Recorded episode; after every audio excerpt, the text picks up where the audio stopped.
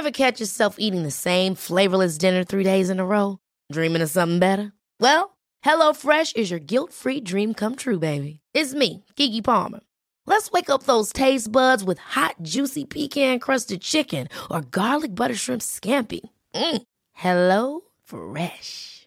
Stop dreaming of all the delicious possibilities and dig in at HelloFresh.com. Let's get this dinner party started.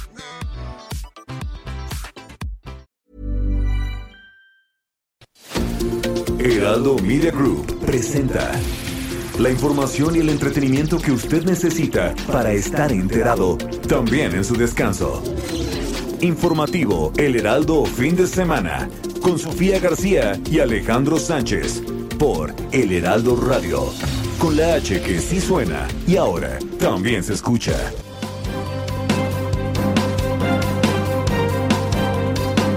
Pues yo pienso que fue una buena decisión de Santiago Nieto de presentar su renuncia y creo que también fue una decisión el nombramiento de Pablo Gómez. Es un hombre íntegro, honesto, incorruptible.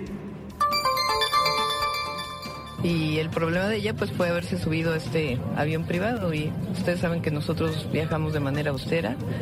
Eh, si ella quería ir a esta boda pues tendría que haber viajado en avión comercial. Es una funcionaria realmente pues muy eficiente y eh, pues muy activa, eh, pero pues hay cosas que no se pueden hacer. 18 de noviembre tendremos novena cumbre de líderes de América del Norte con la presencia del presidente López Obrador, presidente Biden y el primer ministro Trudeau. Tendremos reunión bilateral entre el presidente López Obrador y el presidente Biden y tendremos reunión bilateral presidente López Obrador, primer ministro Trudeau. Yo por mí, y ya lo están haciendo en otros lugares, el tapaboca ya es opcional. Si quieres te lo pones y si no, no. Así que si aquí se lo quieren quitar, quítenselo. ¿eh? Nosotros hemos declarado COVID free todos los lugares en donde estamos. Ya estamos en verde. Gracias a, a Dios han sido tres, por, tres decesos como promedio, dos. El motivo de esta reunión es que hemos estado platicando y coincidimos en que nos debemos mantener unidos. Ya es inminente el proceso electoral del 2022, donde estarán en juego seis gobernaturas. Y siendo muy realistas y en base a los números que tenemos y a las posibilidades de crecimiento de eh, nuestra coalición, vamos por las seis.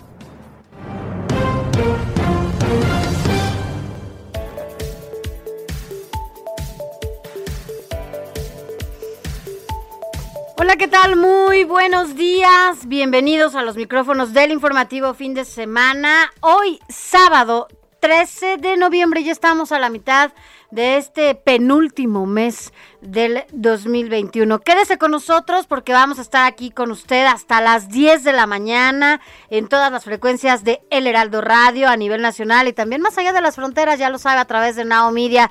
Así que quédese, quédese con nosotros porque ha sido una semana, qué semana. Y lo que falta, uno no debe decir nunca que ya lo vio todo porque siempre hay algo más que ver todavía y que nos sorprenda. No solamente lo que pasó a principios de semana con la boda y la renuncia de Santiago Nieto, sino también todo el debate que se ha dado en la Cámara de Diputados.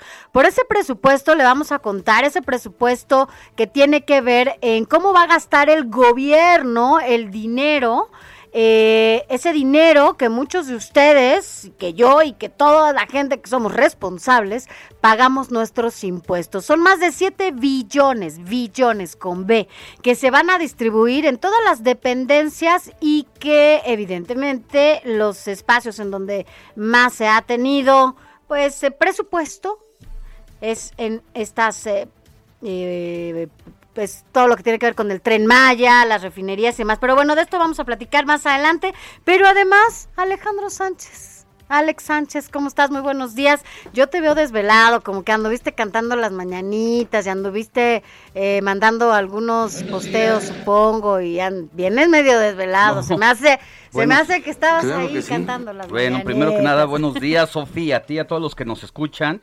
Y no, no tengo a nadie que quiera mucho para cantarle las mañanitas. mira, Sí vi que había unas mañanitas esta madrugada al empezar justo a las 12 de la noche. Allá en la Cámara de Diputados en el Pleno, donde algunos diputados piensan que siguen haciendo comedia o que están en un bar Diputadas. diputadas. Y no, esto no fue así. La verdad es que se suspendió la sesión ayer después de más de 12 horas de trabajo continuo y por tercer día consecutivo. Se está discutiendo el presupuesto de egresos de la Federación 2022 y de 1994 reservas Parece que la oposición puso en la lista para las sesiones para intentar convencer con argumentos a el partido en el poder Morena y sus aliados del PT y Partido Verde, pues para que se apiaden de algunas instituciones, de algunos eh, programas y algunos planes de trabajo.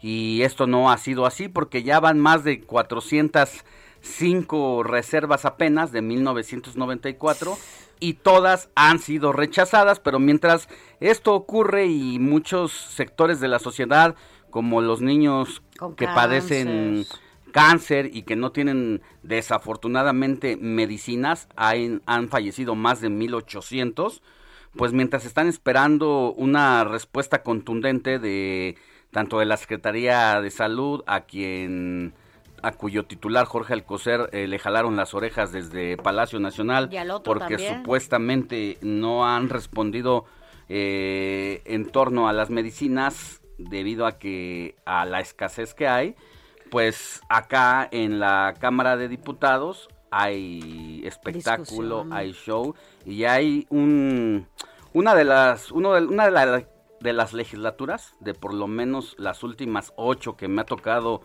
presenciar como reportero es la que más bajo nivel tiene No, por quienes forman el partido en el poder. Oye, Alex, pero además también es lo que te iba a decir tú y yo, ya conocemos el Congreso ya desde hace muchos años, pero además te había tocado eh, cuando ahora la oposición, ¿no? Estaba en el gobierno, que fuera este muro, ¿no? Parece un muro eh, en donde no hay posibilidades algunas de que se le cambie nada al presupuesto, priorizando, y no se está pidiendo cualquier cosa, se están pidiendo medicinas, que se robusteza todo lo que tenga que ver con eh, la- en las mujeres, ¿no? La prevención, la atención a las mujeres en materia de violencia, y también a medicinas y todo el sector público eh, de salud, nada. Así es, entre otras Nada. cosas como el Instituto Nacional Electoral, al que Además. primero mandatas tú como corresponsable legislativo de que haga una revocación, una consulta para revocación de mandato.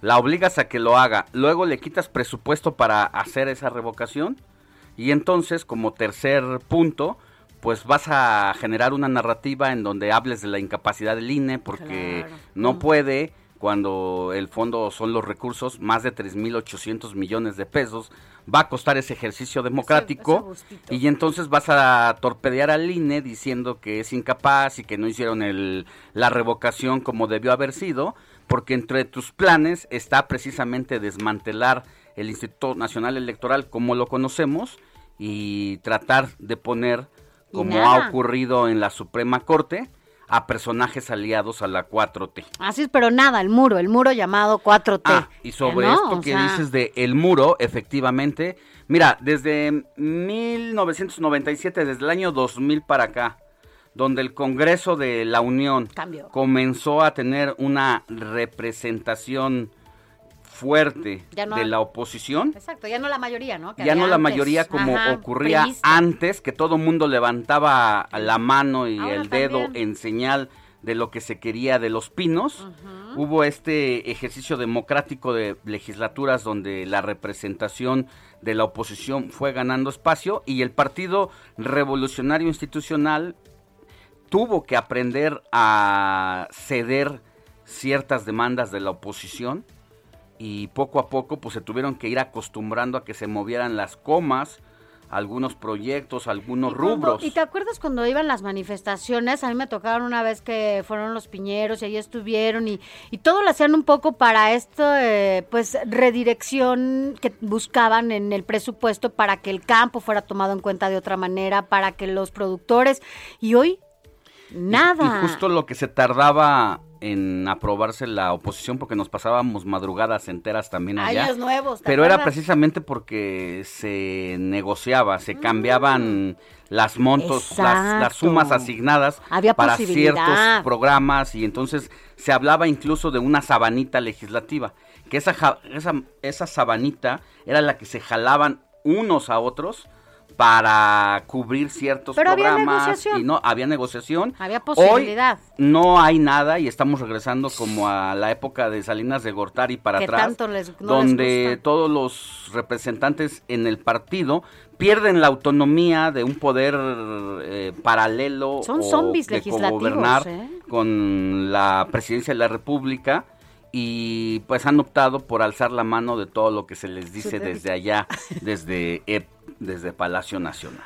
Qué triste historia la de este legislativo oficialista en donde solamente atienden las necesidades desde Palacio Nacional. Es una tristeza lo que estamos viviendo las y los mexicanos, porque no se trata de que no hagan los proyectos que tienen, sus proyectos faraónicos, no, pero que prioricen. Esa es la diferencia. Pero bueno, Alex, vamos a platicar de esto y mucho más, porque ayer estuvimos en el Congreso y estuvimos viendo cómo se llevaba este debate de bajísimo nivel por parte, por cierto, de algunos morenistas y morenistas con Sí. estos escándalos. ¿Qué gritos? Y quien le pone precisamente pues la cereza en el pastel a este comportamiento es la comediante y actriz Marisol Gacé, que mientras las diputadas de oposición hablaban de aborto, de los derechos ganados por parte de las mujeres y todo lo que falta para terminar de ser una sociedad precisamente equilibrada, justa y pues de igualdad de circunstancias. Claro. Mientras esto reclamaban las diputadas del PRD en tribuna, Marisol Gacé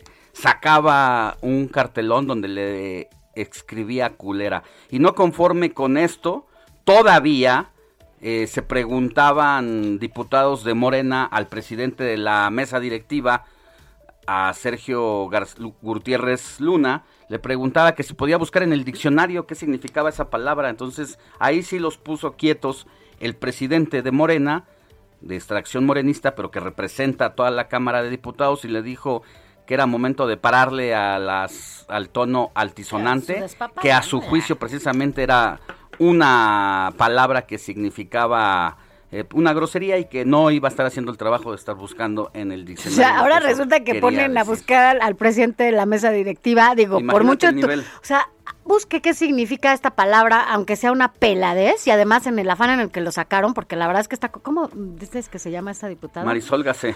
esta diputada eh, de Morena, en donde de verdad eh, Hace lo único shows que en bar- es en pero bares también en y el que Congreso, ahí. Exacto, Piensa ahí que también. está el Congreso es uno de estos No, lugares y no, está no, equivocadísima. Y como ella hay muchos más, Sí. incluyendo el a- hasta Gerardo Fernández, Fernández, Noroña, que le dolió mucho el apodo, por cierto, sigue, sigue, sigue con ese tema del apodo.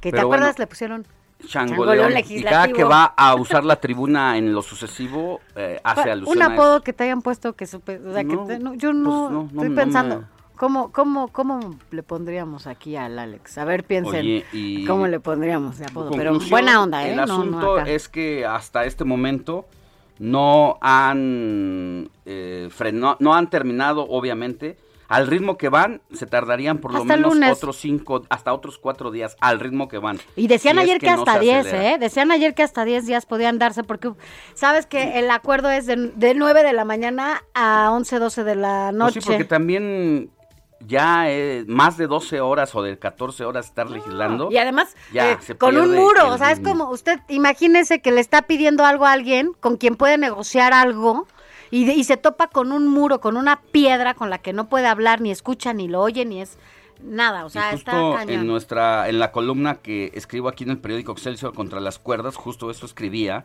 el, el jueves del que podían tardar más de ocho horas, ma- más, de ocho días legislando de a 12 horas allá en la cámara. en la cámara. Bueno, para terminar rápidamente con esto, te digo que ayer hasta en Radio Pasillo se escuchaba, empezaron a circular una versión en donde supuestamente la oposición, PRI, PAN, PRD, estaba pensando ya retirar las reservas para ya dejar el debate de lado, cosa que evidentemente salieron los tres coordinadores a decir que era falso y que el debate seguía. Porque bueno, pues finalmente la gente tenía que enterarse porque estaban eh, llevando a cabo estas reservas y cuáles eran las prioridades del presupuesto que impulsaba el gobierno de la 4T. Pero bueno, vamos con todo esto, quédese, quédese porque vamos a estar hasta las 10 de la mañana. Recuerda que a partir de las 8 nos sintonizamos de manera simultánea a través de las del Heraldo Televisión. Por lo pronto, quédese aquí porque arrancamos rápidamente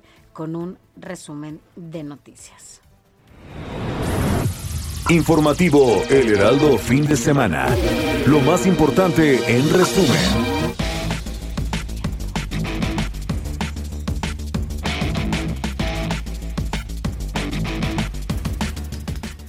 Mire, tras decretarse a la medianoche la suspensión de la discusión de reservas al dictamen del proyecto de presupuesto de egresos de la Federación para el ejercicio fiscal 2022, es decir, el presupuesto para el próximo año, allá en la Cámara de Diputados se informó que reanudarán a las 10 de la mañana de este sábado y al respecto el coordinador del PAN en San Lázaro, Jorge Romero, calificó como un debate prácticamente ideológico este presupuesto y aseguró que pues es una desgracia para el país que la mayoría oficialista de Morena no escuche y que pues nada más obedece a otro poder, al poder, al ejecutivo. Escuchemos. Lo vamos a decir cada día.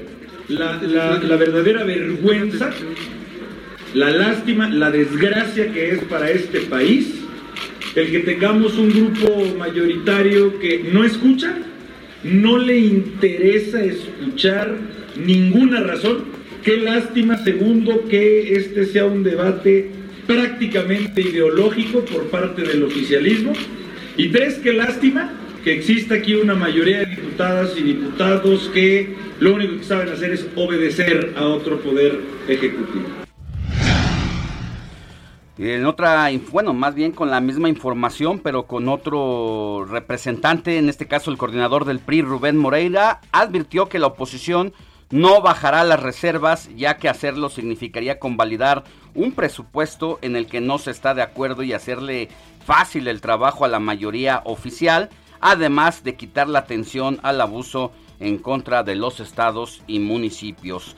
Habla el coordinador priista Rubén Moreira. Nosotros no bajamos reservas. Bajar reservas significa convalidar un presupuesto que no estamos de acuerdo.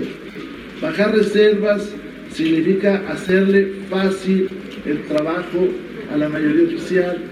Bajar reservas significa quitar la atención de la Cámara donde se está cometiendo un abuso en contra de los municipios y los estados. Y bueno, por su parte, el líder de la bancada del PRD, Luis Espinosa Cházaro, señaló que se busca un presupuesto que atienda las necesidades y advirtió que el proyecto de presupuesto solo tiene tres conceptos, que son obras faraónicas, programas sociales, sin reglas de operación y también el gasto del gobierno federal. Escuchemos a Luis Espinosa Cházaro. Este presupuesto solo tiene tres conceptos, obras faraónicas, programas sociales sin reglas de operación y el gasto del gobierno federal. Todo lo demás no le interesa a Moreno. Y por lo tanto, no vamos a bajar una sola reserva. Una sola no vamos a bajar. Vamos a discutir, vamos a evidenciarlos, vamos a desenmascararlos. Así es, eh, le está dando prioridad también a sus programas sociales como Jóvenes Construyendo el Futuro y Sembrando Vidas que incluso han sido sumamente cuestionados por la Auditoría Superior de la Federación en la revisión de sus cuentas públicas. En el primer año de gobierno de López Obrador hay más de 1.800 millones de pesos que se puede decir que desaparecieron porque ya se cumplieron los tiempos para responder a esas observaciones y también se puede decir que hay corrupción por 1.800 millones de pesos a esos programas. En tanto, el presidente Andrés Manuel López Obrador afirmó que la reunión que va a sostener con su homólogo estadounidense Joe Biden y el primer ministro de Canadá Justin Trudeau será benéfica para Norteamérica y reveló que se hablará del fenómeno migratorio de vacunas anti-COVID, entre otros asuntos.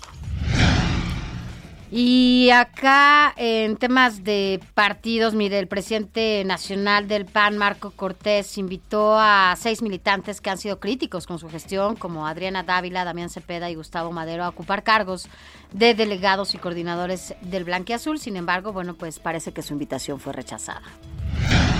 En información de la capital del país, la jefa de gobierno de la Ciudad de México, Claudia Sheinbaum, resaltó la importancia de los gabinetes de seguridad y llamó a los alcaldes a sumarse a la lucha contra esta problemática a través de la figura de mando único. En temas internacionales, la Corte de Apelaciones del Quinto Circuito de los Estados Unidos confirmó su decisión de bloquear una orden ejecutiva del presidente Joe Biden que ordena a las empresas de 100 o más trabajadores garantizar que sus empleados estén vacunados contra el COVID-19. Los países de la Organización de Estados Americanos descalificaron este viernes las elecciones del pasado domingo en Nicaragua, en, Nicaragua, en la que se impuso Daniel Ortega al advertir que no fueron libres, justas ni transparentes y no tienen legitimidad democrática porque además el presidente Ortega mandó encarcelar a sus principales adversarios y es una lástima que el gobierno de México haya decidido no pronunciarse en la OEA frente a lo que es a todas luces este fraude electoral de quien es ya considerado un dictador de América, Daniel Ortega. Y vámonos rápidamente a un adelantito de lo más importante de los deportes con Adrián Caloca. Buen día, Adriancito. Muy buenos días, Sofía Alex y a todos nuestros queridísimos radio escuchas, deseándoles un extraordinario inicio de fin de semana de nueva cuenta, con toda la información deportiva que más adelante estaremos platicando a detalle. No hay que olvidar que este fin de semana justamente no hubo actividad en nuestra Liga MX debido a la fecha FIFA, pero por eso estaremos platicando más adelante acerca de la actuación de la selección mexicana que tuvo uno de sus compromisos más complicados de cara al Mundial de Qatar 2022. También sigue la participación del mexicano Sergio Checo Pérez en la temporada de la Fórmula 1. Este fin de semana hay carrera. Cuándo, dónde y todos los detalles también lo estaremos dando a conocer más adelante. Como, volviendo al mundo del fútbol, platicar un caso bastante extraordinario y vergonzoso que sucedió eh, en esta semana y que afortunadamente no pasó a mayores. Por eso esto y mucho más lo estaremos platicando más adelante aquí en el informativo del fin de semana del Heraldo de México.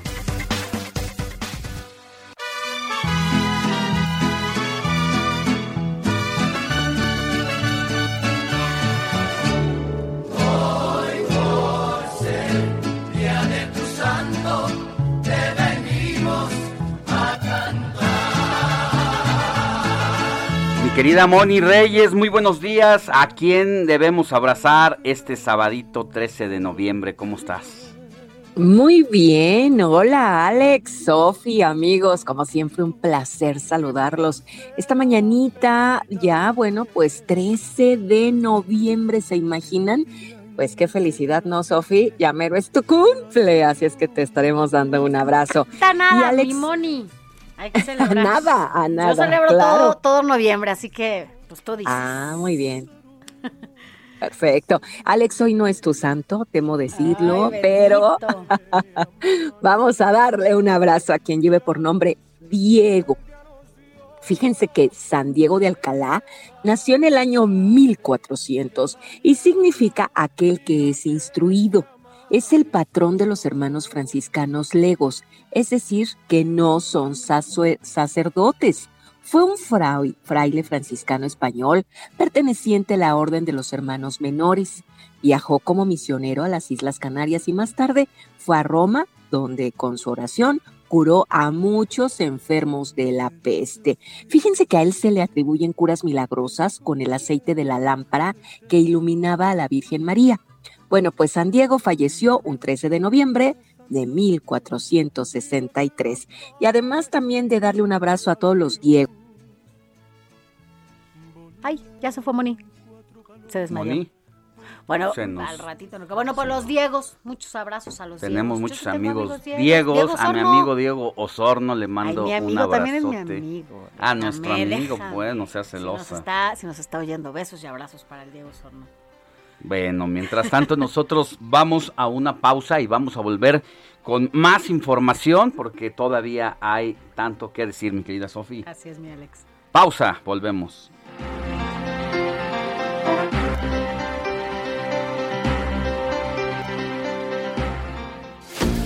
La noticia no descansa. Usted necesita estar bien informado también el fin de semana. Esto es Informativo El Heraldo Fin de Semana. Informativo Heraldo Fin de Semana. Regresamos.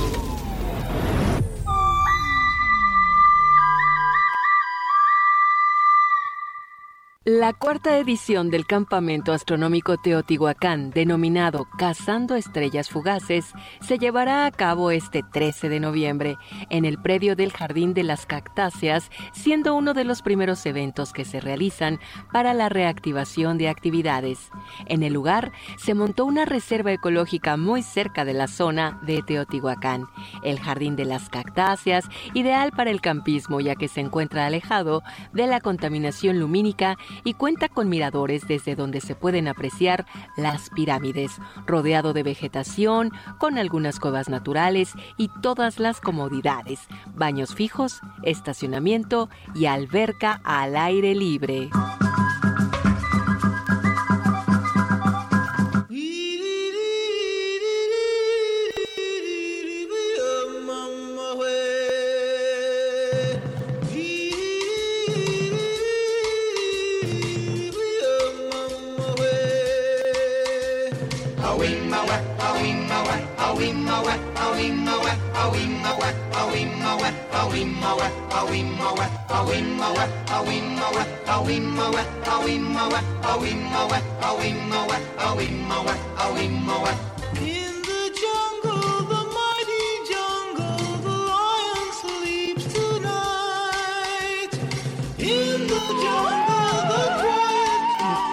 7 de la mañana ya con 31 minutos. Gracias por continuar con nosotros aquí en el informativo fin de semana. Eh, quédese, recuerde, hasta las 10 de la mañana que vamos a estar aquí con usted juntos. Estamos escuchando. Usted seguramente si vio esta película, a lo mejor es la que, depende de las edades en las que nos estén escuchando, seguramente si vio El Rey León, bueno, pues se va a acordar de esta canción de Lion Sleep Tonight.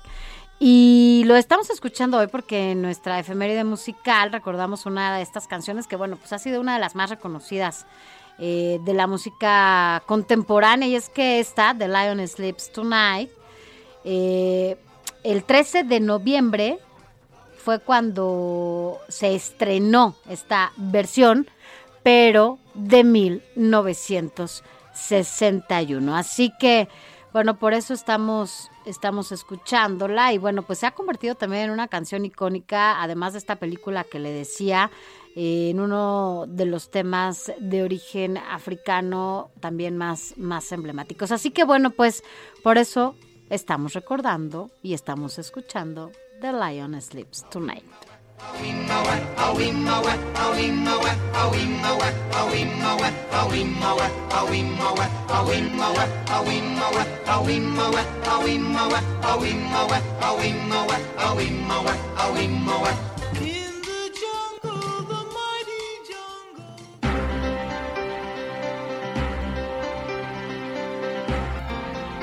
Son las 7 de la mañana con 33 minutos, hora del centro de la República, y es momento de contactarnos con José Ríos, nuestro compañero corresponsal del Heraldo Media Group, allá en el Estado de México, porque la Fiscalía de la entidad identificó a 17 víctimas de un choque múltiple ocurrido el sábado pasado en la autopista México-Puebla y del cual le dábamos Aquí. cuenta aquí.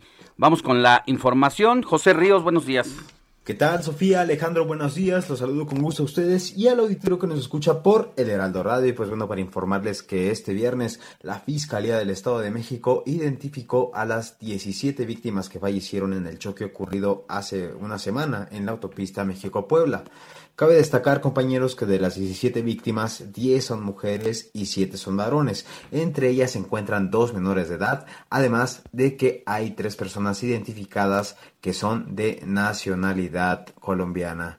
Eh, en un- una tarjeta informativa, compañeros, pues bueno, la Corporación Estatal detalló que se inició el proceso de entrega de los cuerpos de las víctimas y pues en cuanto a las personas extranjeras, se encuentra este personal diplomático de Colombia para este realizar este trámite. Por otro lado, pues bueno, la dependencia detalló que la identificación de estas personas se dio mediante las pruebas de genética, las cuales estuvieron a cargo de la Coordinación General de Servicios Periciales de la Fiscalía Mexiquense. Cabe recordar, compañeros, que bueno, pues eh, la tarde del sábado, pues Caminos y Puentes Federales, quien es la encargada de la, de la autopista, porque es, propiedad federal, había confirmado el fallecimiento de 19 muertos. Sin embargo, pues bueno, la Fiscalía Mexiquense desde hace una semana, el sábado pasado, había confirmado 17 fallecimientos, el cual, pues bueno, es la versión que hasta ahora oficialmente se ha manejado. Hasta este momento, Sofía Alejandro, pues bueno, se ha completado los procesos legales también para la devolución de las seis víctimas a sus familias y en las próximas horas de este sábado será posible concluir el proceso de devolución de todas las personas fallecidas en estos hechos. Este es el informe que les tengo acá desde el Estado de México. Buenos días. Ya. Gracias, Pepe. Muy buenos días. Buen día, Pepe. Y mire, vámonos rápidamente antes, antes de pasar con nuestro subdirector editorial Raimundo Sánchez, que seguramente también estuvo desmañanándose en una de esas, ¿eh? Ahí viendo y cómo no. Bueno, además de cerrar la edición del Heraldo de México, en una de esas también estuvo cantando las mañanitas, o por lo menos escuchando cómo se las cantaban al presidente, porque mire, desde anoche llegaron, llegaron algunas personas afuera de Palacio Nacional con pancartas y este para decirle AMLO, mi amor, asómate a tu balcón. Ay, así le cantaron al presidente, además, digo, no, y además le ponían ahí algunas mantas. El presidente cumple hoy 68 años, así que bueno, pues ahí estaban tres mujeres que se autonombraron las Adelitas de Andrés Manuel. Y estas Adelitas del Caribe de Andrés Manuel llegaron con mariachi y toda la cosa y es el mariachi alma latina ah, de Garibaldi y en punto de las 6.30 de la mañana, ahí están por cierto todavía varios, comenzaron con las mañanitas y después en tu día y después le cantaron el rey, pues, pues es su rey, ¿no? Pues ya son, son- es su rey y pues ahí estuvieron Alex, tú, tú vas a ir al rato a Palacio Nacional afuera y a No, cantarle no las mañanitas o a le vas hacer. a mandar una cartita, mensajito, a. Twitter, ¿qué le vas a le cantar? mando desde aquí Un abracito, saludos una- al un- ciudadano. al compañero presidente. que- un más bien voy a ir a ver cómo le Cántale. castigó duro los demás eh, programas que no son de la 4T. Eso es lo que vamos a ver cómo se están ahí consuma todo el mundo el Mira. tema del paquete económico del próximo año. Y bueno, más bien todavía Todo mundo anda siguen ahí. las felicitaciones. Estamos viendo imágenes en vivo de lo que está pasando en este momento frente a Palacio Nacional, donde los mariachis siguen llegando. Seguidores del presidente de la República se han apostado ahí afuera, enfrente de Palacio Nacional, para seguirle cantando y mandándole Qué- qué las mejores vibras, vibras al presidente, ¿Cómo quien está cumpliendo 68, 68. años de edad. ¿Tú se las vas a cantar? ¿Tú se las vas a cantar? No. No, no, no, pues no se las, o sea, nunca se las he cantado. La verdad es que si yo te digo ahorita, ay, si cada, cada 13 de septiembre le canto las mañanitas al presi, pues no. ¿Por qué La verdad es 13 de que no. Digo, de diciembre, ¿qué estamos? Noviembre. Bueno, ya ves que aquí entre diciembre, septiembre y noviembre. No, pero no, nunca se las he cantado. Entonces, pues no tendría. Bueno. A ver qué, qué pasa, pero bueno, esto lo decimos porque si usted quiere cantar las mañanitas al presidente, pues puede ir allá afuera al Palacio Nacional a, a, a cantárselas. Ya está nuestro subdirector, ¿va? Ah, mira, estamos oyendo. Eso es parte de lo que está pasando afuera, productor de Palacio Nacional.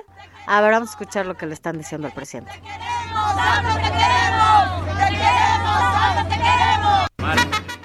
Ay, bueno, ahí con trompeta y todo, ¿cómo ves? Ya está, mejor vámonos con nuestro subdirector editorial, que es Raimundo Sánchez. Ray, ¿cómo estás? ¿Te desvelaste? ¿Cantaste mañanitas o más bien pues, pues, el cierre, ¿no? Del periódico. Muy buenos días, Sofía, Alex, qué gusto estar con ustedes. Pues no, la desvelada fue por otras razones, pero bueno, desde aquí eh, hay que mandarle un abrazo y una felicitación al señor presidente de la República eh, y que pues los que quieran ir a cantar que le vayan a cantar y bueno, no este es un día que que pues que ojalá se la pase tranquilo y para que reflexione bien qué va a hacer en los muchos años que le quedan al presidente. Eso sí, le deseamos que tenga una, por lo menos, Salud. una larga vida con mucha salud, que es lo que todos ahora necesitamos y queremos, ¿no? Así es, Sofi, Alex. Eh, y mientras tanto, pues hay temas, como dice Alex Sánchez, eh, pues está, eh, eh, entre otras cosas, el asunto del, pro- del presupuesto en la Cámara de Diputados, pero yo les quiero hablar, Sofi, Alex, de, pues, de Mario Delgado. Mario Delgado, dirigente de Morena, eh, que va de, pues, de descalabro en descalabro, eh, cada vez, pues, las tribus y los aspirantes presidenciales de su partido lo exhiben por su incapacidad de controlar a su partido y hacen evidente pues su carencia de oficio político y su débil liderazgo. ¿Por qué lo digo, Sofía Alex? Porque esta semana pues a lo mejor eh, pasó como muy desapercibido, pero hoy sufrió, esta semana, perdón, sufrió una derrota cortesía de la secretaria general de Morena, Citlali Hernández, que pues, la verdad es que ni, no, tuvo necesidad de tejer muy fino para frenar el proceso de afiliación que Delgado pues había puesto en marcha.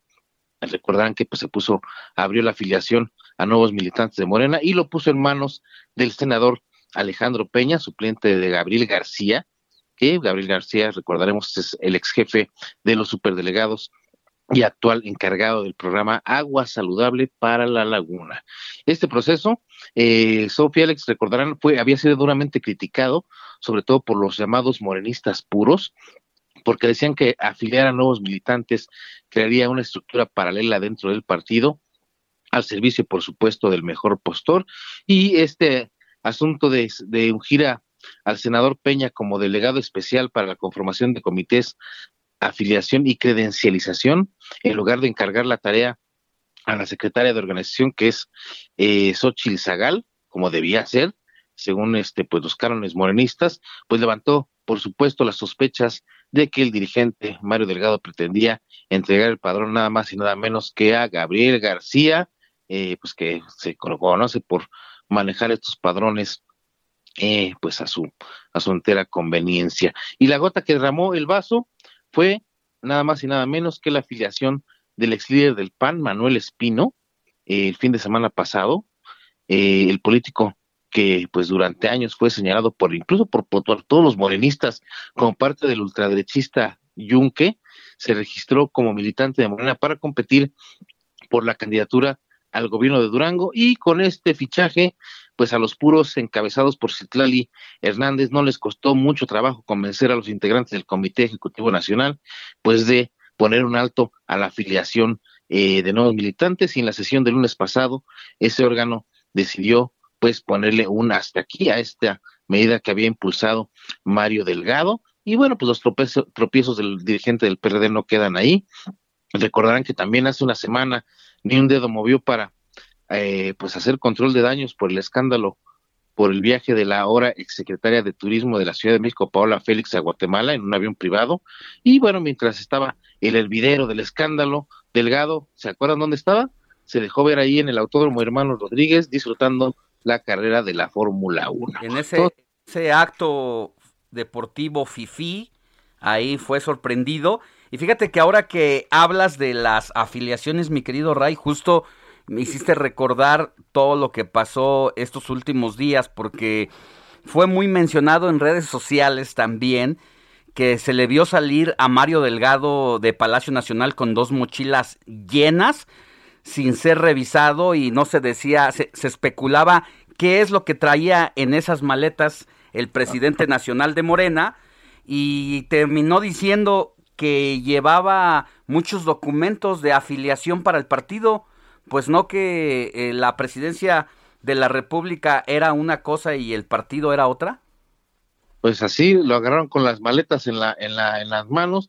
Él también dice que llevaba una la reforma eléctrica que pues estaba muy pesada y los documentos que llevaba de afiliación pues también deben estar pesados, pero bueno, se frenó todo esto y Delgado, es más, hasta este, este asunto de verlo en la Fórmula 1, Alex, eh, Sofi, ¿sabes a qué lo equipararon? Sí. Propios morenistas. Te recordarás que en abril pasado, en la protesta frente al INE por el asunto de, de Félix Salgado Macedonio que se estaba resolviendo ahí, eh, pues se apersonó Delgado y pues le empezaron a reclamar ahí sus propios militantes y él, él optó por meterse a un sanirrenta, acuérdense, y así están equiparando cada que pasa un conflicto, Delgado se esconde y se va por ahí a, un espectáculo o algo, pero menos a hacer control de daños y a pues a hacerlo a las labores de un verdadero dirigente nacional de un partido político y sobre todo el partido político que está en el poder. Es, la verdad es que, mira, si no le ha ido mal en las elecciones a Morena, la verdad es que es por el presidente de la República. Hay que recordar que en los spots que se dan a conocer eh, de Morena en televisión, acaba diciendo alguna frase o algo que le relacione con el presidente, estamos bien, ya sabes con quién, amor con amor se paga, porque tiene que hacer esa alianza, esa, esa liga para decir veladamente pues quién es el que manda en el partido, ¿no? Así es, y él pues prácticamente está acumulando eh, pues más opositores internos eh, en el propio partido, de hecho a quienes lo apoyaban eh, para cuando llegó a ese cargo, pues ahora están viendo a ver cómo, cómo se deshacen del propio Mario Delgado, que no da una y pues va de, de pues de descalabro en descalabro, ahí está un desastre el señor Delgado, y como bien dices, si, si se mantienen pues eh, algunos logros de, de, Morena es gracias al presidente de la República y a su popularidad, no así al trabajo partidista de Mario Delgado. Así es, mi querido Ray, pues vamos a seguirte leyendo en tu columna Periscopio que sale los días en el Heraldo de México, ¿qué días? Los jueves nos vemos en las páginas del Heraldo de México y los sábados nos escuchamos, por supuesto, aquí en el programa eh, con Sofi y Alex Sánchez. Muchas gracias, mi querido Ray, que tengas muy buen día. Les mando un gran abrazo y pasen un excelente sábado. Abrazo, excelente fin de semana.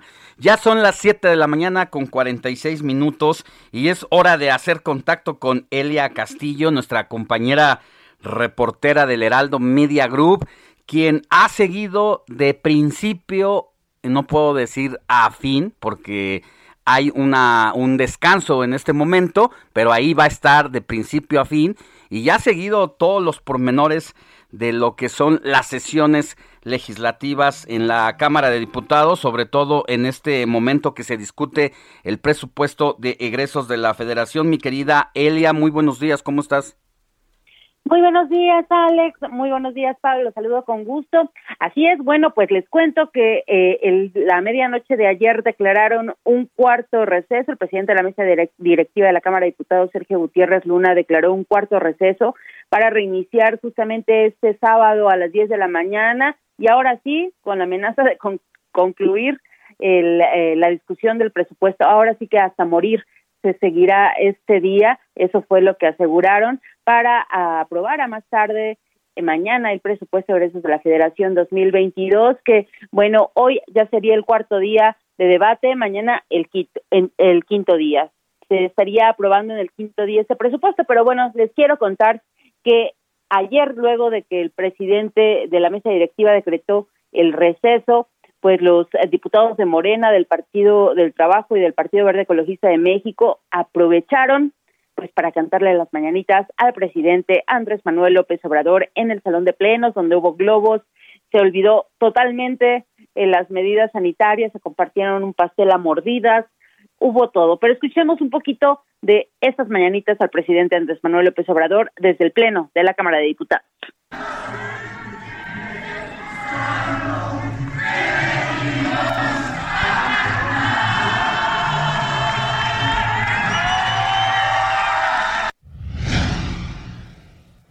Alex, te cuento que previo a esto, las horas eh, que eh, pues hubo eh, este debate en el que se están desahogando las 1994 reservas que presentaron los diputados al dictamen del presupuesto de egresos, pues hubo de todo. Este cuarto día, eh, perdón, este tercer día hubo de todo, se dijeron de todo. Eso sí, de las reservas, ni una sola aprobada. De hecho, hay eh, la mayoría de los legisladores de Morena y aliados no presentaron las reservas, utilizaron el tiempo para la presentación de esas reservas, para denostar a la oposición, para denostarla y para eh, utilizarlo como, como un trampolín o como una tribuna para un mensaje político. Posteriormente eh, bajaban sus reservas. Pero te invito a que escuchemos uno de los momentos más álgidos en esta discusión, en este tercer día de discusión, con la diputada panista María Teresa Castel, que les dijo de todo a los eh, legisladores del bloque López Obradorista. Eh, es claro que no habrá dinero. Mis queridos diputados narcomorenos, tan básicos y tan elementales. Y por supuesto esas rémoras del PT y del Verde. Nos tienen a nuestras comunidades indígenas abandonadas. Y por supuesto no van a incluirlas en los programas sociales. Mis queridas comunidades indígenas, hoy les digo, no va a haber apoyos. Morena y PT y Verde los quitó. Y aquí se los digo de frente, ni los ven ni los oyen. Para mis comunidades del estado de Yucatán y del estado de México, no hay apoyo de Morena, del PT y del Verde porque la legisladora pa- panista pues pasó en varias ocasiones a posicionar, a presentar reservas, pues una diputada de Morena, Salma Aluébano, la diputada trans, eh, se acercó con una figura de la muerte, una calavera vestida de negro, ahí a pie de tribuna, le empezó a mostrar y pues esto eh, desató la indignación ante el bloque opositor, incluso el diputado Elías Licha pues llamó a la mesa directiva a poner orden y a tomar cartas en el asunto, incluso pues señaló que podría tra- tratarse de brujería. Escuchemos cómo lo dijo. que se han acercado con un símbolo de la muerte a nuestra oradora.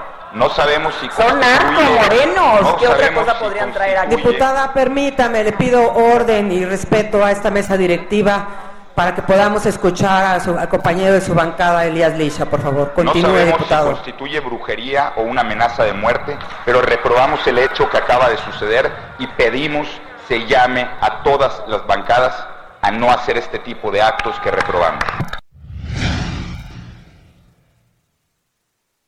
Pues Elia, la verdad es que ha sido una jornada legislativa bastante agitada, con mucha discusión en todos los sentidos, no solamente ideológica y que haya tenido fondo, sino discusiones tan banales como estas que no ya no nos sorprenden de los diputados, sobre todo de estas legislaturas, porque se ha perdido mucho tiempo en esos temas y los argumentos han quedado rebasados, no hay ahí eh, nada eh, en concreto. Decíamos, Elia, que ha habido una discusión muy amplia, pero donde el fondo ha sido poco, porque bien lo dices, los diputados de Morena no han querido cambiar un solo número a este trabajo ya presentado previamente.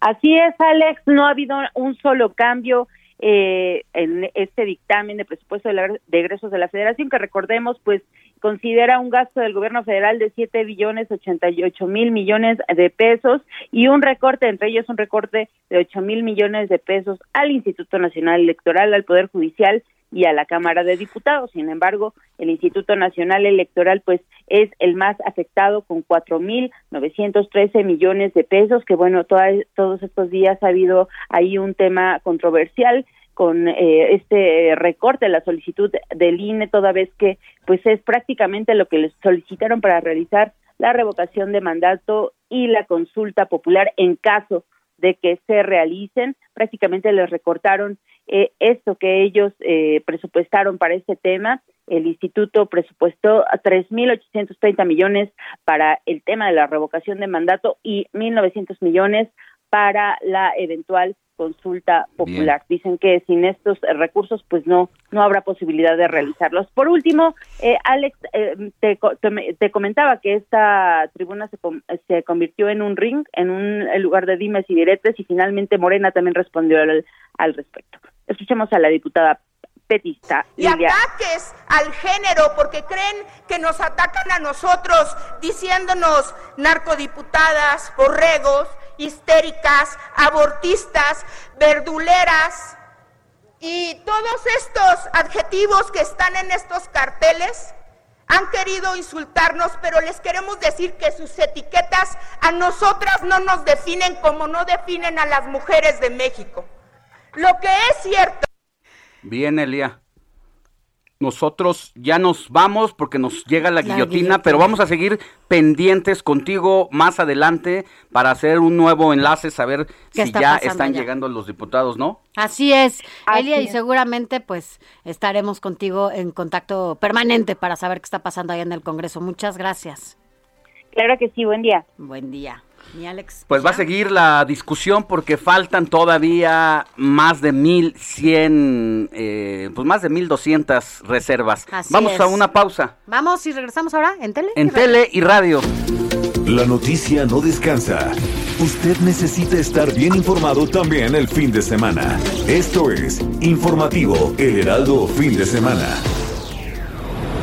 Tenemos todo sobre la salud de la actriz y productora Carmen Salinas, hospitalizada por un derrame cerebral.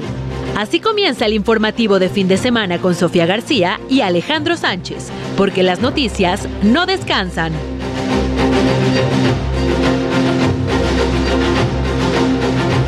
¿Qué tal? Muy buenos días, excelente sábado. Gracias por estar con nosotros como cada fin de semana aquí en el informativo fin de semana. Recuerde que a partir de este momento nos enlazamos de manera simultánea a través de todas las frecuencias de El Heraldo Radio y también a través de estas imágenes, a través de El Heraldo Televisión. Quédese con nosotros porque vamos a platicar de muchos temas, de las mañanitas que ya cantó Alex Sánchez, de todo lo que han hecho allá en el Congreso, de cómo estos jaloneos entre algunas diputadas que dejan mucho que, que desear y que, que decir. Y bueno, pues muchas cosas que vamos a estar aquí platicando con ustedes. Gracias por estar aquí, como cada fin de semana. Yo soy Sofía García. Alex Sánchez, ¿cómo estás? Buenos días. Sofi, muy buenos días ¿Cantaste las a ti y a todo el auditorio. No, no tengo Te a nadie desvelado. querido para cantarle las mañanitas.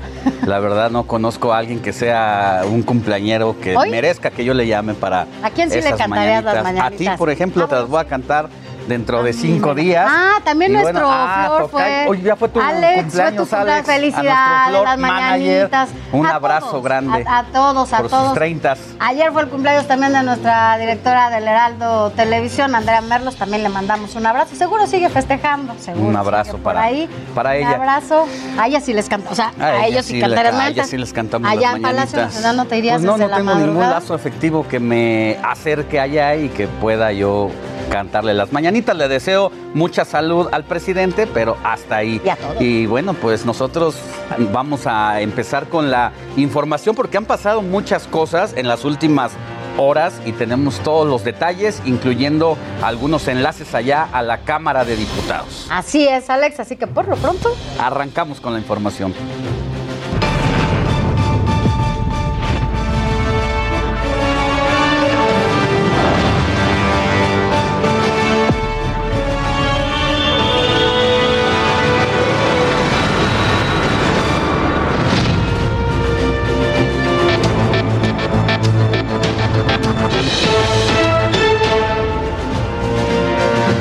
Dos días del Buen Fin y la Procuraduría Federal del Consumidor ya recibió un total de 40 reclamos, la mayoría por negocios que no quisieron respetar los precios anunciados. De esas, al menos 31 ya fueron conciliadas y el resto aún sigue en trámites entre el cliente y el negocio. Además de no respetar lo promocionado, estos son los rubros por los que se les levantaron inconformidades son sobre todo cargos adicionales no autorizados, incumplimiento de promoción, incumplimiento de oferta, no respetar los meses sin interés. las trampas, Alex, que además aquí habíamos dado a conocer, ¿no? ¿Te acuerdas?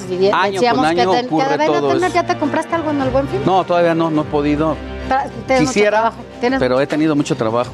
¿Cómo? Allá en la Cámara hemos estado pendientes. podido ir a comprarse algo, Alex Sánchez. Pero bueno, ojalá que te dé tiempo, porque va a estar hasta el miércoles, ¿no? Entiendo que ahora es toda la semana, fue de miércoles a miércoles o a martes. Al martes. Y ya con eso, pues ya, hace que puedas ir a comprar. Ojalá que te den dos segundos Así para es, vamos irte a estar pendientes y ver si tenemos algo, alcanzamos algo de promoción de A ver, alperas. a ver si no estamos ahí. Como dicen, llegas y ya está todo escogido. Pero bueno, vamos a ir ahí a ver de qué se trata. Mire, vámonos a más temas porque un incendio puso en alerta a los servicios de emergencia de petróleos mexicanos en las instalaciones de la refinería de Cadereyta en Nuevo León, luego de que, bueno, mire, se reportó una conflagración en el área de torre de enfriamiento en la instalación energética, de acuerdo con los primeros reportes. El accidente se registró por la tarde de este viernes, ayer pues, dentro de las instalaciones de esta refinería, una de las seis con la que cuenta nuestro país actualmente y con una capacidad de producción diaria de 275 mil barriles de petróleo. Mire, ahí tan solo se hacen 275 mil barriles de petróleo diario en esa refinería. Así que bueno, pues esperemos que ya todo esté bajo control. Y en más información, el presidente Andrés Manuel López Obrador rechazó la propuesta de 5 millones de dólares que ofreció Emilio Lozoya, es director de Petróleos Mexicanos, como acuerdo reparatorio por el caso de la venta de la planta de agronitrogenados. De esta singular manera se expresó el presidente de la República. Escuchemos. Fue de, de los negocios que hicieron entre todos. Pacto por México. Pacto contra México. Los mismos que ahora están agrupados en contra nuestra. Porque ya no se pueden hacer esas tranzas. El pueblo se cansa de tanta p tranza. Vámonos a más temas. Atención en esta nota porque puede interesarle. Mire, la Suprema Corte de Justicia de la Nación sienta un precedente en la historia de los divorcios en nuestro país. Por eso es interesante. Ponga atención. En caso de un divorcio, la persona que se dedicó al hogar y a la crianza de los niños, eh, que en general casi siempre son las mujeres, o los adultos mayores, recibirá una indemnización. Así lo dio a conocer la Suprema Corte de Justicia de la Nación, que detalló que, bueno, será hasta el 50% del patrimonio celebrado bajo el régimen de separación de bienes y únicamente adquiridos durante el matrimonio. Así que si usted se casó por bienes separados, eso no tiene nada que ver. Si usted se dedicó al cuidado de los hijos e hijas en casa, bueno, pues usted, por ley, independientemente eh, de que se haya casado por bienes separados, usted tiene el 50% del patrimonio, todo a partir justamente de que, con, pues de que se casó. Pero así ya lo dio a conocer la Suprema Corte de Justicia. En más información, el programa Blindar Álvaro Obregón fue presentado por la alcaldesa Lía Limón en esa demarcación, quien aseguró que se acabó el abandono en materia de seguridad y desde ahora se va a enfrentar un problema que afecta a todos. Con este proyecto se implementarán acciones para rescatar a la demarcación de la delincuencia y darle más seguridad a los ciudadanos. Además, anunciaron el uso de la tecnología de punta para colocar arcos de detención de detección de, de vehículos con el reporte de robo, los cuales estarán en los principales puntos de entrada y salida de la alcaldía. Escuchemos a Lía Limón. Damos el primer paso para construir juntos una solución. Hacer de Álvaro Obregón una alcaldía donde las personas se sientan seguras sin importar su edad, su género, su condición social o la colonia en donde viven. Hemos diseñado blindar Álvaro Obregón. Pues vamos a ver qué pasa allá en Álvaro Obregón, Sofi, porque la delincuencia se había apoderado, de las colonias que conforman esta alcaldía. Era una situación grave ya la que habían alcanzado estos ciudadanos, organizaciones de vecinos lo habían denunciado y hasta ahora eh, pues se toca el tema con interés. Vamos a ver los Ojalá, resultados. ojalá que sí. Por el bien de la ciudadanía, esto es lo más importante. La seguridad y la recuperación de nuestros espacios, sin duda, es lo más importante para toda la gente. Mire, vámonos rápidamente a temas internacionales. Fíjese que pues, pues se tenía planeado que finalizara ayer la COP26, pero la presidencia de esta informó que será hasta hoy, hoy sábado por la tarde, cuando se clausuren los trabajos. Y mire, para no rebasar el aumento del 1.5 grados de temperatura del planeta, los países establecieron los siguientes compromisos allá en esta reunión de la COP26. Entre ellos está detener la deforestación en 2030, reducir en 30% las emisiones de metano, crear una zona ecológica libre de pesca en Colombia, Ecuador, Panamá y Costa Rica. Y también, por último, reducir el uso del carbón. Este, de acuerdo, pues, acuerdo no hay, no hay nada suscrito eh, por China, Australia, ni tampoco Estados Unidos. Estos los acuerdos allá en la COP26. Esto Mm. es, bueno, pues en bienestar también del planeta, de nosotros, de estas generaciones que vienen. La verdad es que ya todo está de cabeza, el planeta cada vez está peor, hace calor, hace frío. Esas cosas son a lo mejor las que podemos identificar, ¿no? A veces dices, ay, el clima está loco. Sí, es que nosotros hemos provocado que la naturaleza esté cada vez peor porque no tenemos ningún compromiso, incluyendo desde nosotros mismos con el medio ambiente. Tira la gente, miren, nada más así para lo cercano, la gente tira basura en la calle, la gente no respeta, la gente no separa su basura. ¿Tú separas tu, tu basura? Pues es que si no, el camión recolector no te la recibe. Tienes que poner en un lado los Pero hay orgánicos, gente los que no lo inorgánicos. hace, Alex. De verdad, hay gente que no lo entiende. bueno, el cambio está eh, a partir de los hábitos que tenga uno en casa y con los hijos, porque cambiando lugares chiquitos y acciones chiquitas se pueden hacer grandes cambios en el mundo. y bueno, llama la atención ahí que China y Estados Unidos no estén queriendo firmar cuando son una de las principales Potencias. potencias industriales en el mundo que contaminan mucho. Y mientras tanto, la COP26, eh, mientras se debatían sobre el cambio climático, las calles de Escocia se abarrotaron de activistas día con día para exigir que haya un cambio verdadero.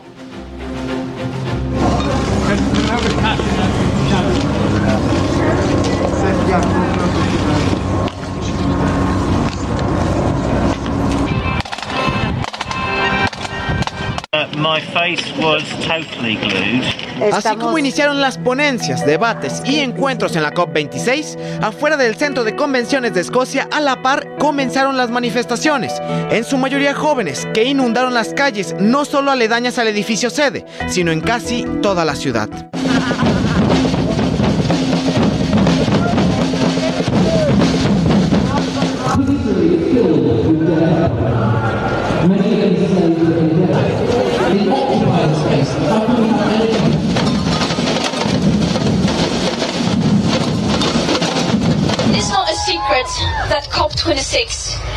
Failure. Las consignas eran claras, cuidar al medio ambiente como símbolo de proteger a las próximas generaciones. Señor, señora, salga a protestar para que sus hijos puedan respirar.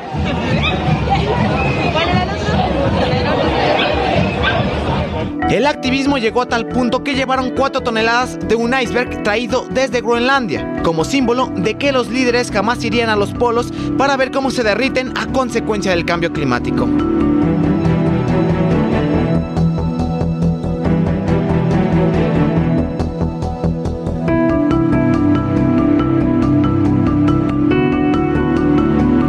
De todo, desde los que utilizaron referencias de moda,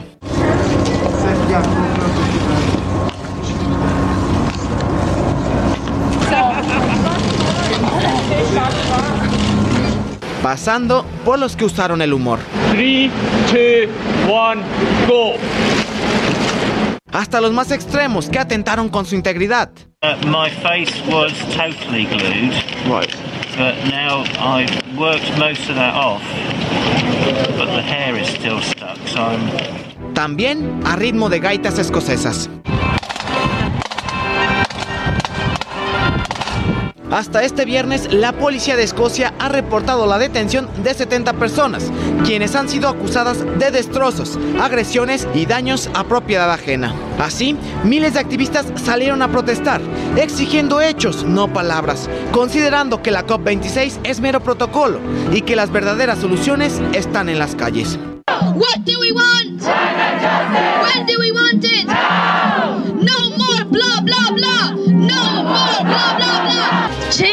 going to come from inside there. That is not leadership. This is leadership. This is what leadership looks like. Iván Márquez, Heraldo Televisión.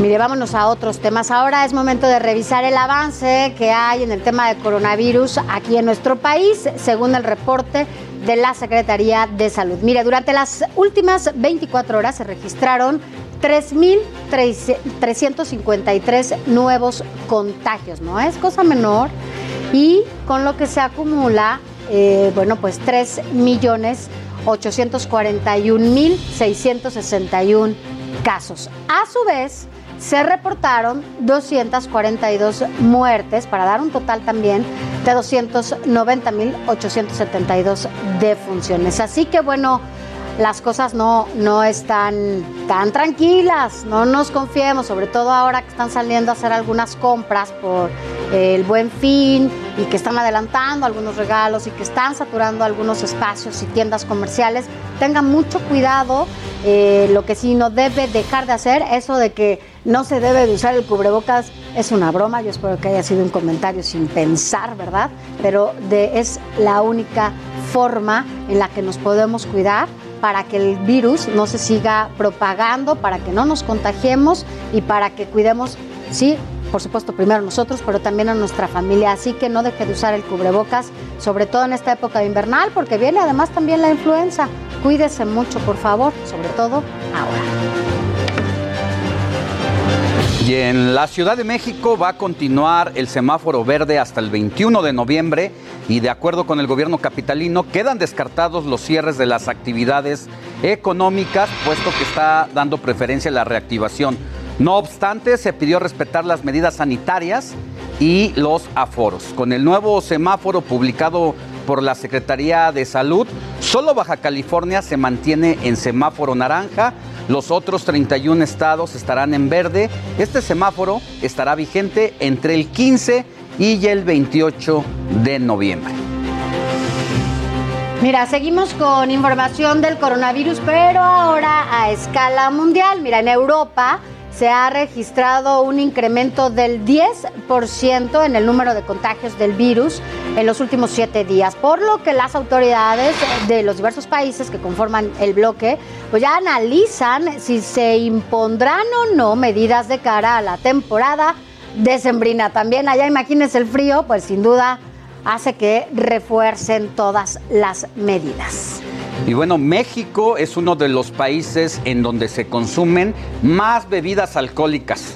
Y lo que más se produce en nuestro país es la cerveza. El 16 de noviembre se conmemora el Día Mundial sin Alcohol para hacer conciencia sobre todos los daños que el consumo desmedido produce. Escuchen.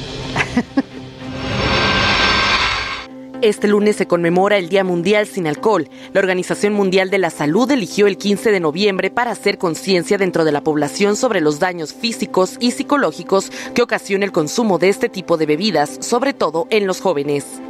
México es uno de los países en donde más se toma alcohol. Incluso durante la pandemia de COVID-19 se incrementó de manera considerable el abuso de este tipo de bebidas, sobre todo entre marzo y octubre de 2020. Esto de acuerdo con el Observatorio Mexicano de Salud Mental y Consumo de Sustancias Psicoactivas. Por su parte, la encuesta nacional de consumo de drogas, alcohol y tabaco reveló que el 71% de la población ha consumido alcohol al menos una vez en su vida y el 33% reporta un consumo excesivo. Del total de los ciudadanos que toman, el 53.1% reconoció que lo hizo por primera vez cuando eran menores de edad. El 41.3% lo hizo entre los 18 y 25 años, mientras que solo el 5.6% lo probó después de los 26. Los estados en donde más se vende alcohol es en Nuevo León, Baja California, Sonora, Colima y Quintana Roo. La mayoría de los hogares de estas entidades destinan una parte de su sueldo para comprar este tipo de bebidas. El 76% de las familias mexicanas compran cerveza, el 10% algún tipo de vino de mesa y el 6% consume tequila, de acuerdo con el último estudio del Instituto de Información, Estadística y Geografía de Jalisco. Del 100% de la producción de bebidas alcohólicas del país, el 74.9% corresponde a la cerveza, el 18.6% al tequila y el mezcal. Le siguen las que son elaboradas con base de uva con el 4.5% y la elaboración de ron y otros destilados de caña solo con el 1.6%. En México el consumo de alcohol per cápita es de 4.4 litros por año. Sin embargo, el patrón de consumo se caracteriza por ser excesivo en periodos muy cortos, principalmente los fines de semana. Tan solo una persona toma 1.3 litros de cerveza a la semana en promedio. Con información de Eduardo Cárdenas para el Heraldo Televisión, Rocío Ireta. ¿Cómo ves, Alex? ¿Ya listo para el lunes? Pues por lo mismo, la verdad es que hay que guardarse. México, la verdad es que no solamente somos campeones en obesidad, sino También en en consumo de alcohol y por ende en enfermedades. Así que este día es para visibilizar el consumo Los desmedido daños, ¿no? de muchos personajes eh, que pues se dedican Unos. se dedican allí a, a beber y bueno luego también es representa un alto impacto en las finanzas públicas sobre todo en el sector salud por el tipo de Y- enfermedades que se atienden Exactamente. Hay que tener mucho cuidado porque además de todo, pues en estas fechas, ¿no? Es cuando más empieza, o sea, de por sí, el consumo, ya lo escuchamos en la nota de nuestra compañera, pero lo que sí es que en estas fechas, entre que ya vienen las cenas decembrinas, los festejos, algunas cumpleañeras y todo esto, pues hace que se vaya todavía. Oye, no, no por nada, no por nada se han inventado o dicho tantas cosas, ocurrencias como el Guadalupe Reyes. Ya va a Este de empezar el que- 12 de que diciembre. el 12 de diciembre y Pero hay hasta quien cuándo se se, le para. ¿Quién Hasta el sabe? 6 de enero para algunos, pero hay quien se la sigue de No vayas filo. a hacer eso, Sánchez. ¿eh? No, no, hay que venir a trabajar. Hay que venir así. Bueno, nada más interrúmpelo algunos días. Pero bueno, mire, vámonos a más temas que de verdad parece que son de risa. Parece que esto es una broma. No. Esto de verdad ha sido brutal. El, el nivel, el nivel del debate que se ha dado allá en la Cámara de Diputados por parte de estas bancadas oficialistas que son las de Morena, PT y el Partido Verde Ecologista. No sabe lo que se han dicho. Y no solamente de diputado a diputado, de diputadas a diputadas. Es de verdad, yo no lo sé, Alex, ya lo platicábamos hace rato. Hemos testado en la Cámara de Diputados ya desde hace varios años y yo nunca había visto que estos niveles bajaran de esa manera. Por eso, bueno, pues es que justamente queremos comentarle antes que nada que la Cámara de Diputados bueno, ha desechado ya alrededor de 500 de las 1.994 reservas al presupuesto de egresos, lo que se va a gastar, cómo se va a gastar el próximo año, en el 2022. El bloque opositor mantuvo, bueno, pues la exigencia de reasignar más recursos a la compra de medicamentos sin que Morena de veras y sus aliados admitieran un solo cambio, una sola coma. Es un muro llamado 4T, con pancartas y reclamos. La bancada morenista y el PAN se confrontaron a lo largo de esta sesión para discutir en lo particular este presupuesto del 2022. Sin embargo, bueno, pues como se lo comentábamos, no se movió ni una sola coma y Morena solamente se dedicó pues a debatir en malos términos, eh, sin ninguna posibilidad de negociación, Alex, como nunca antes, y con un muro de nuevo que no escucha, no ve y no dice nada, que no sea una orden desde Palacio Nacional. Así es, pero quien tiene todos los detalles de esta información allá en la Cámara de Diputados es mi compañera Jessica Moguel, quien tiene toda la información. Jessy, muy buenos días. Muy buenos días, Sofía Alejandro. Así es, ya lo adelantaban ustedes muy bien. El partido de Morena está desechando una por una las 1994 reservas que realizaron los partidos de oposición al presupuesto de ingresos de la Federación para el año que viene.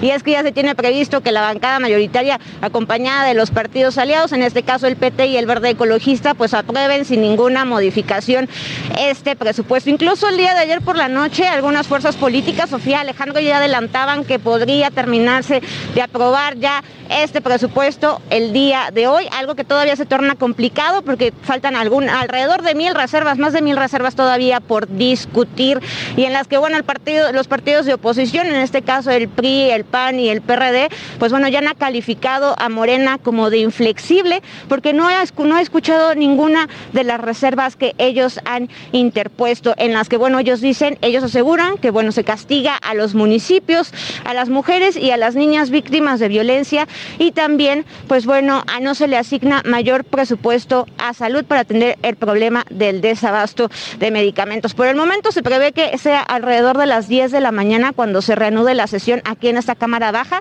Será una sesión semipresencial para que, bueno, siga la discusión que inició el día miércoles en lo general general y en lo particular el jueves y el viernes. Se espera, se espera que sea alrededor de las 10 de la mañana que se reanude esta discusión. Sofía Alejandra. Muchas gracias. Vamos a volver contigo más adelante para que nos dé los pormenores, quizás ya la llegada de los diputados que llevan ahí ya algunas horas. Muchas gracias, Jessy. Pendientes, buenos días. Gracias, Jessica Moguel. Y mira, Alex, para quienes nos escuchan a través de El Heraldo Radio, una de las imágenes que ayer se dieron a conocer allá en el Palacio Legislativo fueron dos diputadas. Una que sostenía a quién, Alex. Pues sostiene una santa muerte que le pone a una legisladora del PRD mientras habla en tribuna. Esta legisladora es de Morena y por ahí le contesta otra diputada, no a la brujería. Así es, le vamos a decir de qué se trata.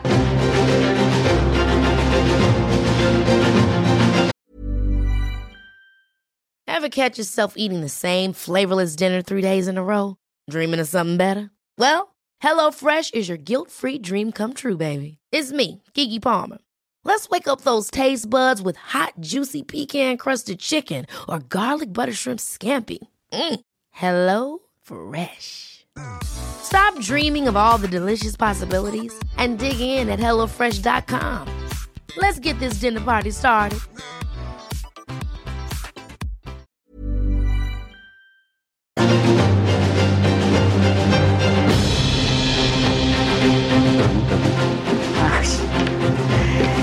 Gracias por estar con nosotros. Recuerde que estamos aquí con usted hasta las 10 de la mañana. Vamos a platicar de muchos temas. Yo desde el inicio le decía a Alex que si ya se había ido a comprar algo del buen fin, hace rato hablábamos de algunas cosas que han estado sucediendo en el buen fin. Tenga mucho cuidado. ¿Usted ya compró algo en el buen fin? ¿Cómo ves, Alex? Tú dices que no todavía, pero todavía te quedan algunos días. Voy a valorarlo. La verdad es que sí quiero comprar una computadora, pero checaré los precios que tengo de referencia Ándale, que antes ya del buen fin. has visto, Ahora que ya está el buen fin para saber si es real, es efectivo y si es así, pues comprarla y si no, definitivamente esperarme. Pero bueno, sigan. mientras tanto, es momento de ir a los deportes con mi querido Adrián Caloca que ya está listo.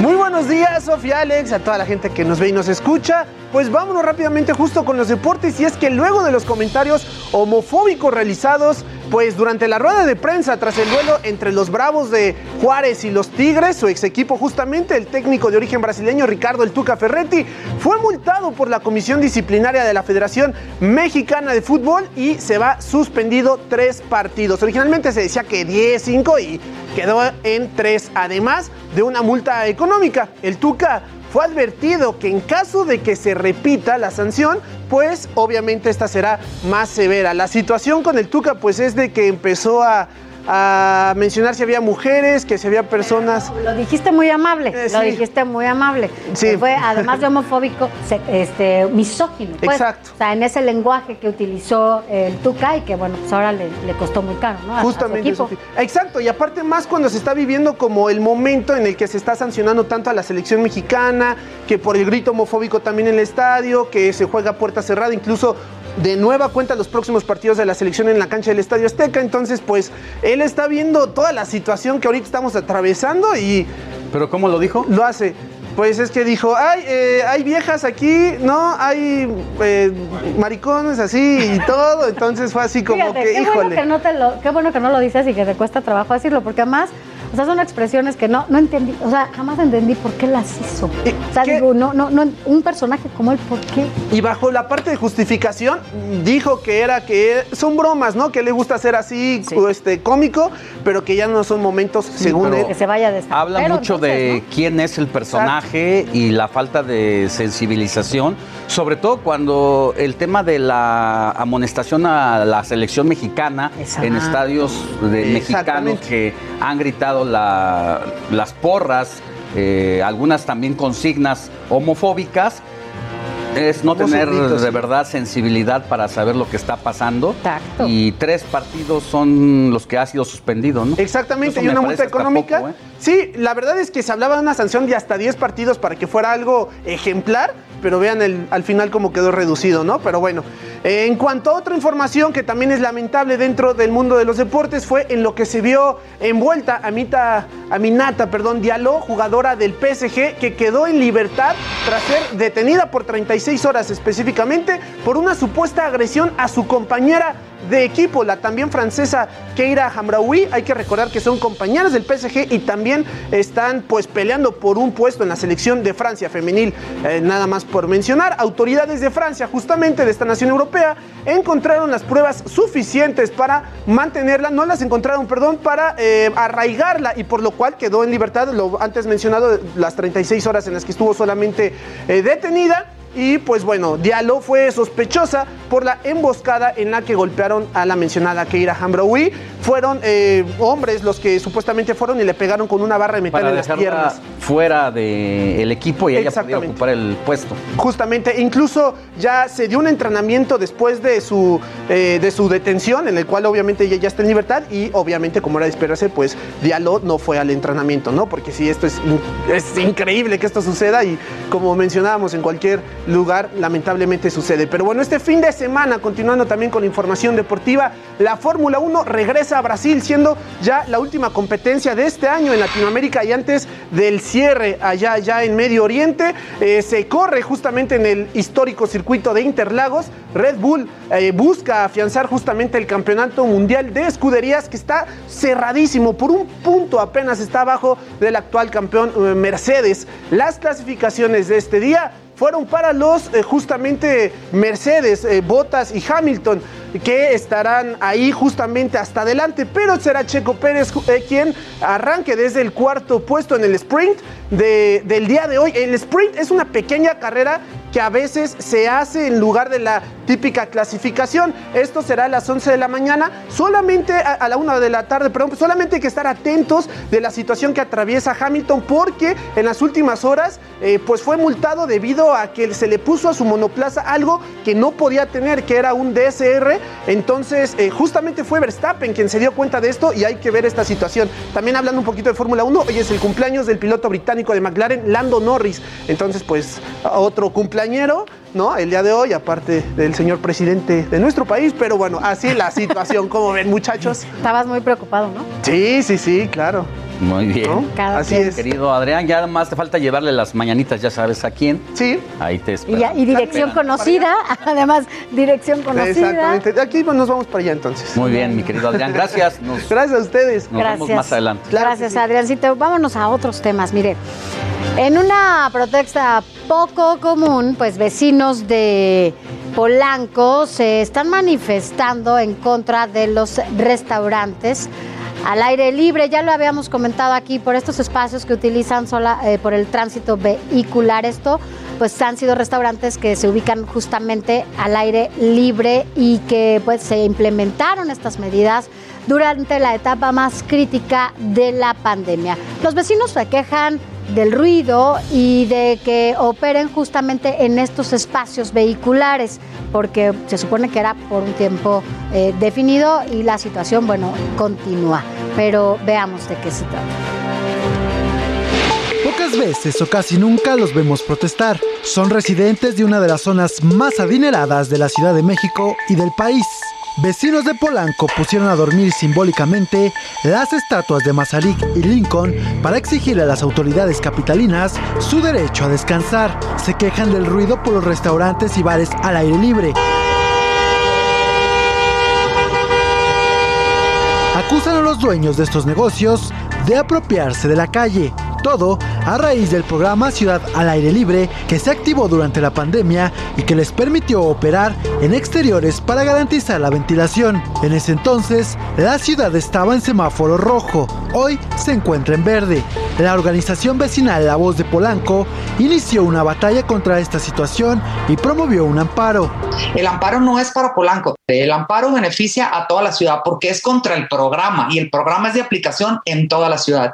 La problemática que tú ves y que vives aquí en Polanco la están viviendo vecinos de todas las colonias. ¿De cuáles colonias? Pues de las colonias donde hay vida de barrio, que es donde se camina, ¿no? O sea, Roma, Condesa, Cuauhtémoc, Juárez, Coyoacán, del Valle.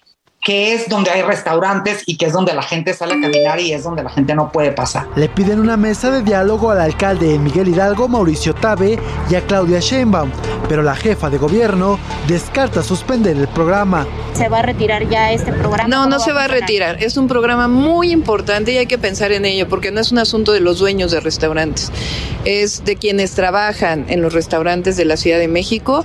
Eh, recordemos que aún cuando estamos todavía vacunados todos, la pandemia sigue presente, es un programa muy importante y que le da vida a la ciudad. ¿De qué manera estamos buscando si hay alguien que se sobrepasa del espacio? Pues que se establezca un diálogo entre restauranteros y vecinos y el gobierno participa de esta manera. No creemos que eh, deba llegar un amparo. Además, pues el programa se publicó en abril, no creemos que esté en tiempo de ponerse este amparo y además hay que privilegiar el diálogo por encima de todo. En su protesta, los vecinos han colgado sábanas blancas de sus balcones y prendieron velas para lanzar una advertencia directa a los restauranteros. O respetan o se van. Erika Alcántara, Heraldo Televisión. Pues así las cosas, Alex, pero los vecinos no la han estado pasando bien desde hace rato y creo que eso pues eso tiene que ver justo por la invasión de estos espacios. Es una ¿no? cosa y el que ruido. ya habíamos adelantado aquí en el informativo de fin de semana, este agandalle, por así decirlo, de parte de los restauranteros que con el tema de la crisis de la pandemia se les dio permiso de ocupar la parte exterior, prácticamente instalarse sobre la calle, literalmente, porque el aforo adentro era reducido al 30%, las mesas estaban mucho más separadas, pero con el semáforo verde vino el aumento prácticamente al 100% dentro de los restaurantes y ahora además tienen copadas las calles con iluminaria y prácticamente ya con un establecimiento ya ahí formal. Sí. Entonces, eso es lo que les ha enojado a los vecinos, no solamente de Polanco, sino de otras colonias. Así es, esperemos que pronto, bueno, pues las cosas se pues recuperen, ¿no? Su silencio y su Vamos. tranquilidad ahí en Polanco. Vamos a ver, y mientras tanto vamos a cambiar de tema porque en medio de burlas, gritos, porras y reclamos, el presupuesto para el próximo año avanza ahí en la Cámara de Diputados.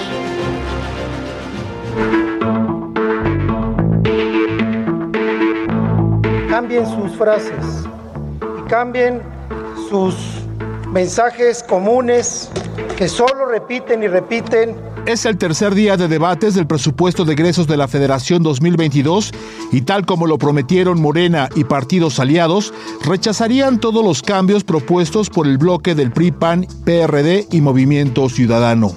La sesión se desarrollaba en el mismo ambiente entre las bancadas, gritos, pancartas y reproches, cuando una legisladora de Morena recordó a la oposición que siguen siendo importantes para el partido mayoritario.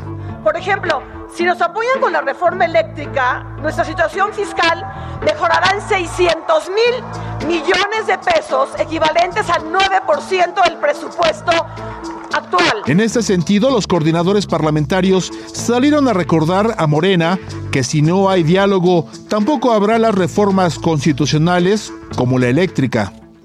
Entendemos que si no hay diálogo, no hay negociación, no hay convencimiento en esta reforma, en, en este presupuesto, no habrá diálogo, no habrá convencimiento y tampoco habrá construcción en las reformas constitucionales que vienen. PRI, PAN y PRD recordaron que no bajará ninguna de las más de 1.600 reservas que faltan por presentar para modificar el presupuesto y adelantaron que podrían durar varios días discutiendo. Cuando nos dicen a nosotros, oiga, ¿por qué no bajan las reservas?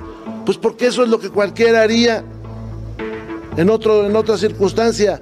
Hoy nuestra arma, nuestra arma es estar aquí todos los días. Es una resistencia que estamos inaugurando. y las vamos a rechazar. Quien dijo que no va a bajar ninguna, pues ni les tenemos miedo para que las bajen o las suban. Amado Azueta, Heraldo Televisión.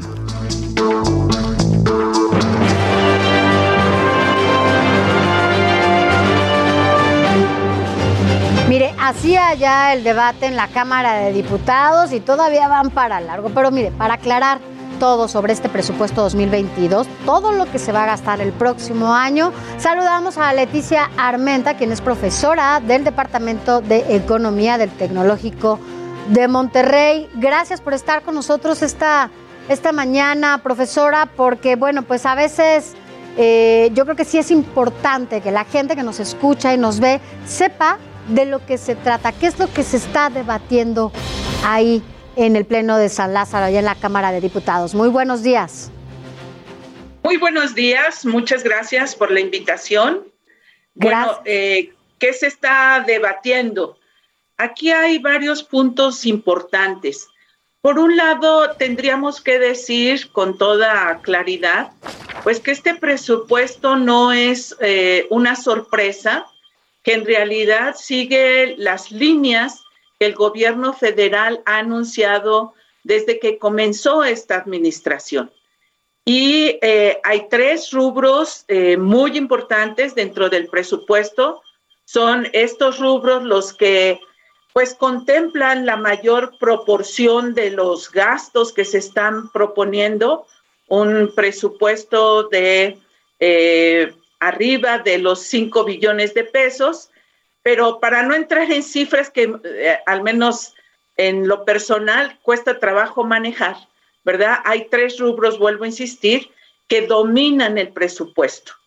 Hay un rubro que le llama de seguridad social y salud al derecho habiente, pues en términos más directos podríamos decir que se refiere tanto al seguro social como al ISTE. Y esta partida está explicando el 30% del presupuesto, es decir, tercera parte, ¿verdad?, de este presupuesto que se está eh, eh, presentando. Y esto no es gratuito. Todos eh, sabemos, hemos tenido noticia de cómo las pensiones han venido creciendo a lo largo del tiempo y cómo justamente en el último año, pues requieren de un millón cuatrocientos Estoy obviamente redondeando y no mencionando todos los, números, ¿verdad? Pero eh, esa dimensión simplemente pues nos hace ver por qué razón este renglón que abarca este presupuesto tanto del Seguro Social como del ISTE y que está incluido allí eh, este tema de las pensiones, pues tiene que ser eh, yo diría es inevitable, ¿verdad? Más bien allí tendría que plantearse no tanto la dirección de, este rubro, sino cómo hacemos sustentable precisamente este gasto de las pensiones. Es algo que reiteradamente los analistas eh, ponemos el, el dedo, ¿verdad? Porque es una situación preocupante. Las pensiones van a seguir creciendo, conforme más personas se van integrando precisamente a las pensiones, a esta edad de jubilación, etcétera. Y por el otro lado, ¿verdad? Las eh, participaciones, las, eh, eh, los em, rubros que cada persona destina para este concepto, pues no van siendo comparativamente en la misma dinámica. El segundo rubro nos habla de fortalecimiento energético. Y aunque ese es eh, un tema pues demasiado amplio, ¿verdad? No, no dice específicamente, este rubro abarca prácticamente el 22% de este presupuesto. De ese, de ese total, alrededor del 60% le corresponde a Pemex y particularmente al proyecto del presidente Dos Bocas, el 6% del presupuesto de Pemex. Entonces vemos allí una explicación pues importante. Obviamente el resto, el casi 40%, pues se le está destinando a CFE. ¿Qué es lo que vemos en este rubro? Bueno, tanto CFE como Pemex tienen problemas eh, vamos a llamarlo así, estructurales, en donde la forma en que operan, la manera en que han estado realizando sus actividades en el lado de Pemex, la extracción y transformación de los hidrocarburos, en el lado de CFE, pues la generación eléctrica no es la mejor. Eh, en el caso de CFE, eh, por supuesto, las fuentes que se utilizan para esta generación eléctrica no son eh, limpias, para decirlo de manera muy sencilla, muy sintética, ¿verdad? provocan daños al ambiente y eso pues ha sido muy cuestionado. Más allá de eso, pues como sabemos, ¿verdad? La CFE tiene un monopolio a nivel de la distribución de electricidad y eso le ha permitido pues eh, poner eh, barreras para la producción tanto de eh, los independientes, que son diferentes grupos, personas, empresas, como pues a otras generaciones de electricidad. Profesora Leticia Armenta, la verdad es que todavía va para largo este debate, apenas están en este, pues en ese proceso, ¿no? De argumentar en pros y contras de, todo lo que tiene que ver con este presupuesto 2022 y bueno, seguramente tendremos mucho de qué hablar eh, la próxima semana, si le parece, para que nos siga contando sobre todo cómo quedó Leticia Armenta, gracias por estar con nosotros, profesora. Muy buenos días. Al contrario, muchas gracias. Muy buenos días. Buenos días. Igualmente, gracias. Bueno, pues vamos con más información que le interesa.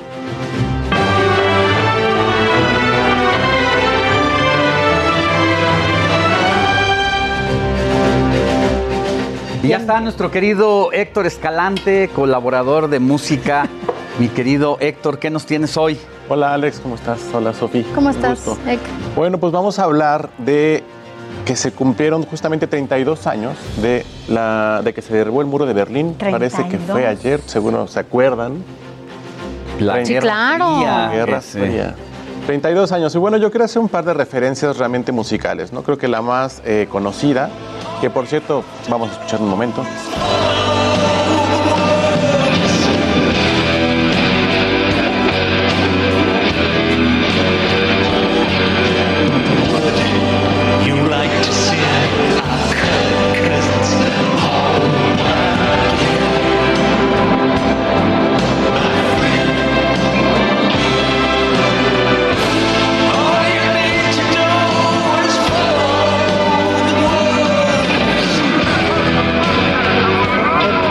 Sí, vas a todos conciertos.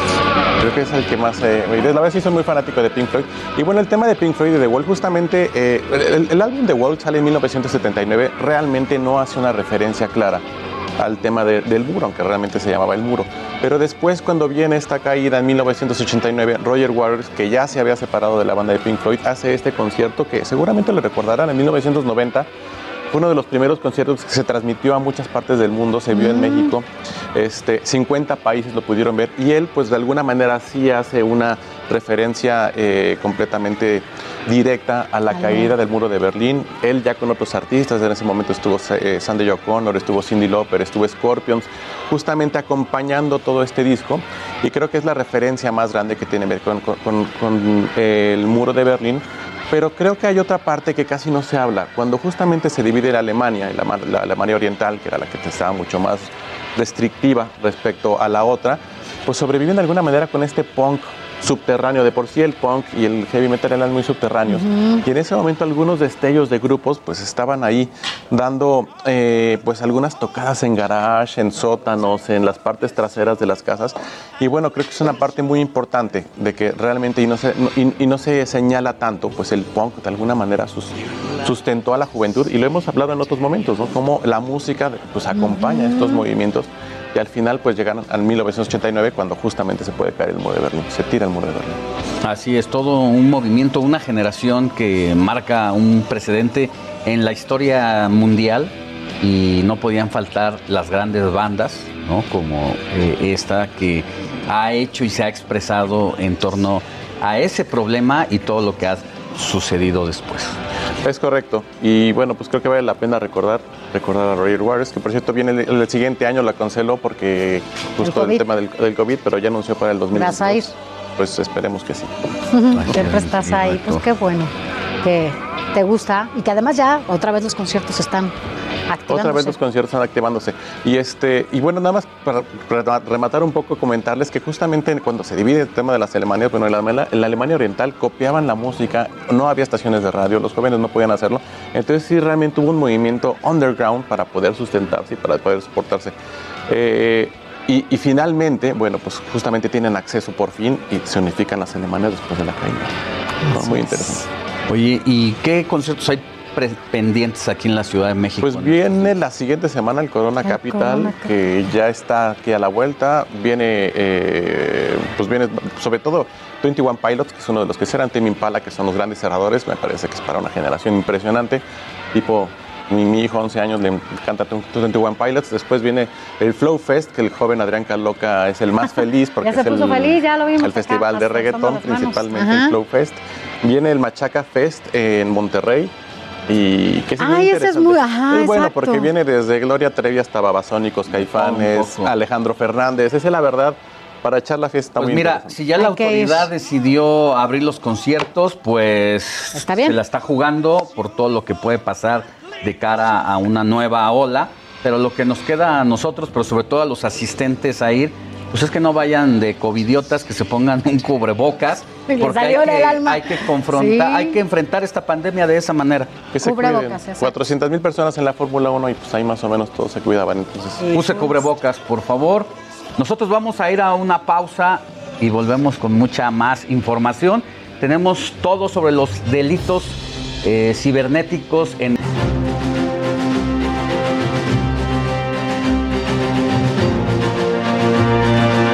Gracias por continuar con nosotros. Ya son las 9 de la mañana, así que arrancamos ya la última hora de este informativo fin de semana. Quédese con nosotros porque vamos a platicar, ya se lo decía Alex antes de irnos al corte, de este buen fin y de algunas cosas, de algunas trampas, algunos eh, pues cosas que pasan, fraudes cibernéticos a partir del buen fin, ¿no? Por justamente porque mucha gente hace sus compras en el es cuando se están registrando mucho más fraudes durante el, buen fin, además de que ha aumentado mucho el comercio electrónico a raíz de eh, la pandemia y de estas cuarentenas obligadas y que por eso pues vamos a tener aquí a un especialista con nosotros para que le diga cómo cuidar su tarjeta, cómo cuidarse de esas llamadas que pueden sorprenderlo haciéndole creer que le llaman del banco o de alguna otra autoridad financiera y no caer en sus redes. Oye, ahorita que dices eso, ahora resulta que me llegó vía WhatsApp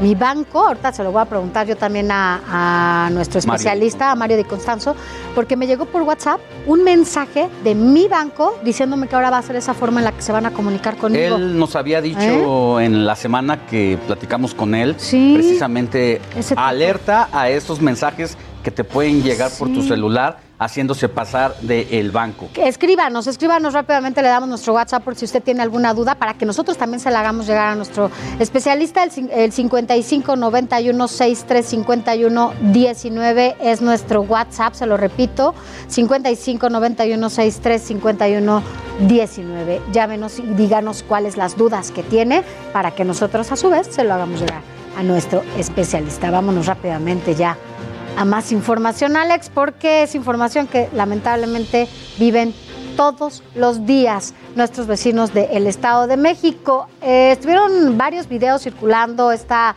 semana sobre asaltos en el transporte público acá en el Estado de México, porque cada vez son más comunes, más y más. Por eso las autoridades detectaron ya cuáles son estas cinco rutas más peligrosa. Ponga atención porque si usted es de los que se transporta sobre estas rutas, bueno, pues hay que escuchar cuáles son. Toda la información la tiene Edgar Ledesma.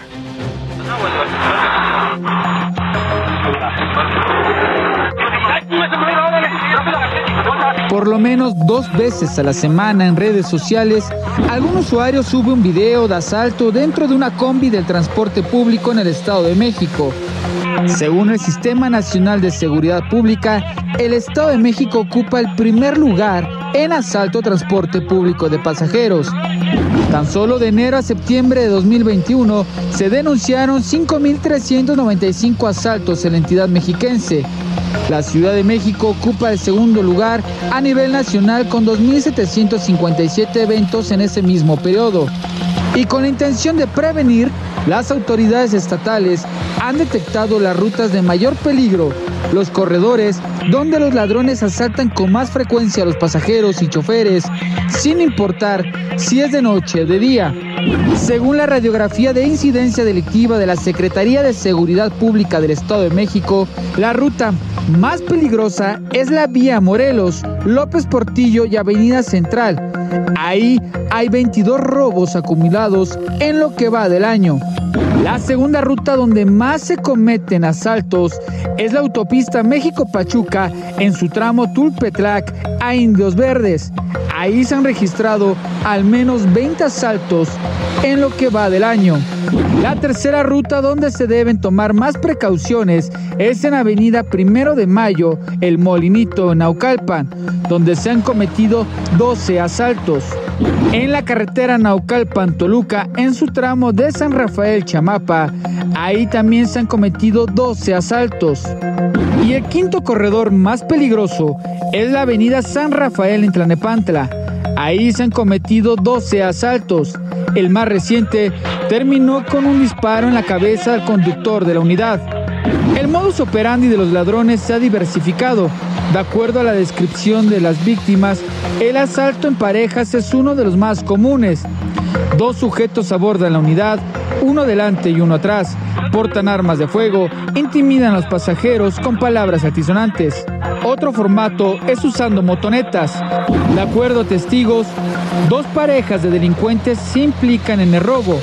Uno bloquea el paso del chofer y lo amenaza con armas de fuego para detener la marcha. Otro se coloca a la altura de la puerta corrediza para despojar a las personas de sus pertenencias. Toman las llaves del vehículo y las extravían para que no puedan darles alcance.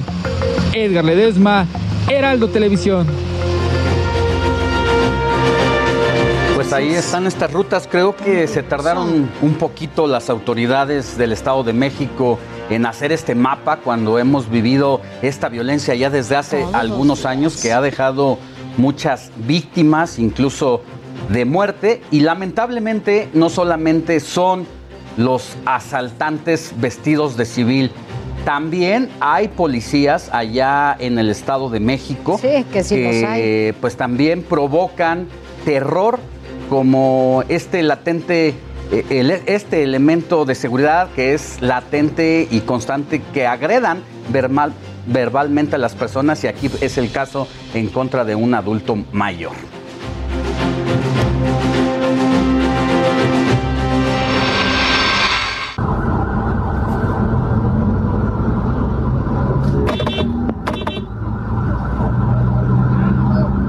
Vi escuchando a través las frecuencias radiofónicas estamos viendo una imagen de un usuario que está tomando por sorpresa a los policías de Cuautitlán Izcalli, vaya Ah, eh, pues además. Esta, eh, esta localidad que ha estado en la mira en los últimos días a raíz de la muerte del actor Oca- Octavio Ocaña y a distancia en este video que toma eh, algún ciudadano se puede ver cómo policías agreden a un Así adulto es. mayor bajándolo y forzándolo de ¡Ay, un qué coraje!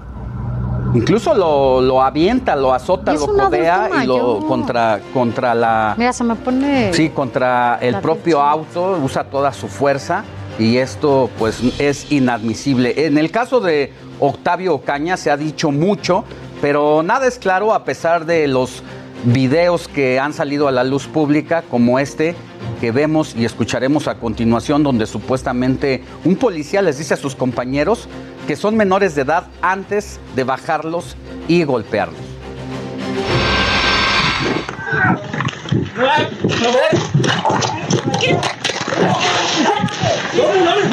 Pues ahí estamos viendo igual, mira, es el uso de la fuerza desmedido por parte de los policías que se acercan al auto, seguramente suponiendo sin conceder que aunque hubiera cometido una falta administrativa este joven, pues lo bajan a punta de la fuerza del garrote y empujones, jalón de cabellos y Oye, esto pues no. no, no, no puede, no puede permitirse porque ha sido constante y repetida una tras otra y el caso de Cuautitlán Izcalli tiene las, los índices más fuertes de agresividad en contra de los Y además ahora se pueden pues dar a conocer gracias a las redes sociales. Y bueno, estos videos que ya se mencionaban del Estado de México, la verdad es que no son nuevos, ya se han dado a conocer desde hace varios incluso años, ¿no? El, tema de las redes sociales, la verdad es que nos ha ayudado un poco a evidenciar las carencias en materia de seguridad, sobre todo, y abusos, asaltos y sí abusos por parte de algunos cuerpos de la policía. Sin embargo, las autoridades parece que no los ven, los vemos todos los ciudadanos. Pero, los, pero el Estado de México yo creo que no lo han visto. Hay que mandarles o poner ahí eh, la cuenta del gobernador y del secretario de Seguridad Pública porque parece que no los ven, porque cada vez son más y más y más videos, no, no dejan de salir y las autoridades no cubren estas rutas como deben de hacerlo. Así que bueno, a quienes nos escuchan allá en el Estado de México, estaría bien que se pongan a revisar las redes sociales por si no las han visto, para que sepan qué está pasando con la gente allá en el Estado de México y, la, y lo que tienen que sufrir todos los días en materia de seguridad cuando se transportan en este tipo pues en sus combis, en el metro, en, en, el microbús, donde sea, y los asaltan. Pero bueno, vámonos a otros temas. Ya, para no hacer corajes. Y es que como cada sábado está aquí nuestro colaborador Javier Orozco, que tiene todos los detalles de la era 5G a la que podría ya entrar justamente nuestro país. Gracias Javier, buenos días. Buenos días Sofía García, buenos días Alejandro, gracias por este espacio en el Heraldo de fin de semana. El día de hoy este, platicaremos sobre la generación 5G, Básicamente es esta era denominada por su letra G, que nos habla de una generación de nuevas condiciones tecnológicas para la competencia y las cuestiones de carácter económico. ¿Pero a qué nos referimos con el término de la 5G? Nos referimos a una generación de, de, inalámbrica móvil mediante la cual nos va a indicar el hábito de un cambio en la naturaleza del sistema la tecnología, las características que va cambiando poco a poco, cómo va modificándose las generaciones. En ese sentido, vamos a ver ahorita en unas gráficas y también explicaremos muy detalladamente para el público que nos escucha en el radio al respecto sobre la evolución de la generación 1G a la generación 5G. En la primera este, gráfica que se está observando en la pantalla, podemos ahí señalar que entramos a la época de la línea, a la época de la era digital 1G, mediante la cual tenemos que los teléfonos celulares tienen un tamaño muy este, extenso, muy largo, de aproximadamente 30 centímetros del alto por unos 8 centímetros de ancho, lo que se denomina comúnmente como ladrillo y realmente su única función, además de ser analógicos, es que solo servían para poder hablar. Es en la década de los 90 cuando viene la segunda generación en la cual su característica es que entramos ya a una era digital, pero solamente nos sirve para la cuestión de hablar por vía telefónica, pero también, también para los mensajes cortos, que hoy en día pues, siguen subsistentes con menor uso. Es finalmente en el año 2000 cuando entramos a la tercera generación, cuando va evolucionando la era digital y entonces ya pasamos del uso de la voz, de los datos por mensajes cortos, también a la época ya del uso del Internet. Ya ya podemos recibir nuestros correos electrónicos, como también podemos recibir, quizás hacer videollamadas por estos conductos. A partir del 2010, con la cuarta generación, nos podemos dar cuenta que aumenta la velocidad y de hecho es aquí donde hoy en día nos encontramos en México en esta cuarta generación y además de las características que hemos venido señalando que se han venido acumulando a partir de la primera generación, vamos a tener también ya el poder hacer videollamadas o el poder bajar videos bajo demanda, etc. Finalmente el reto es llegar a la era de la 5G.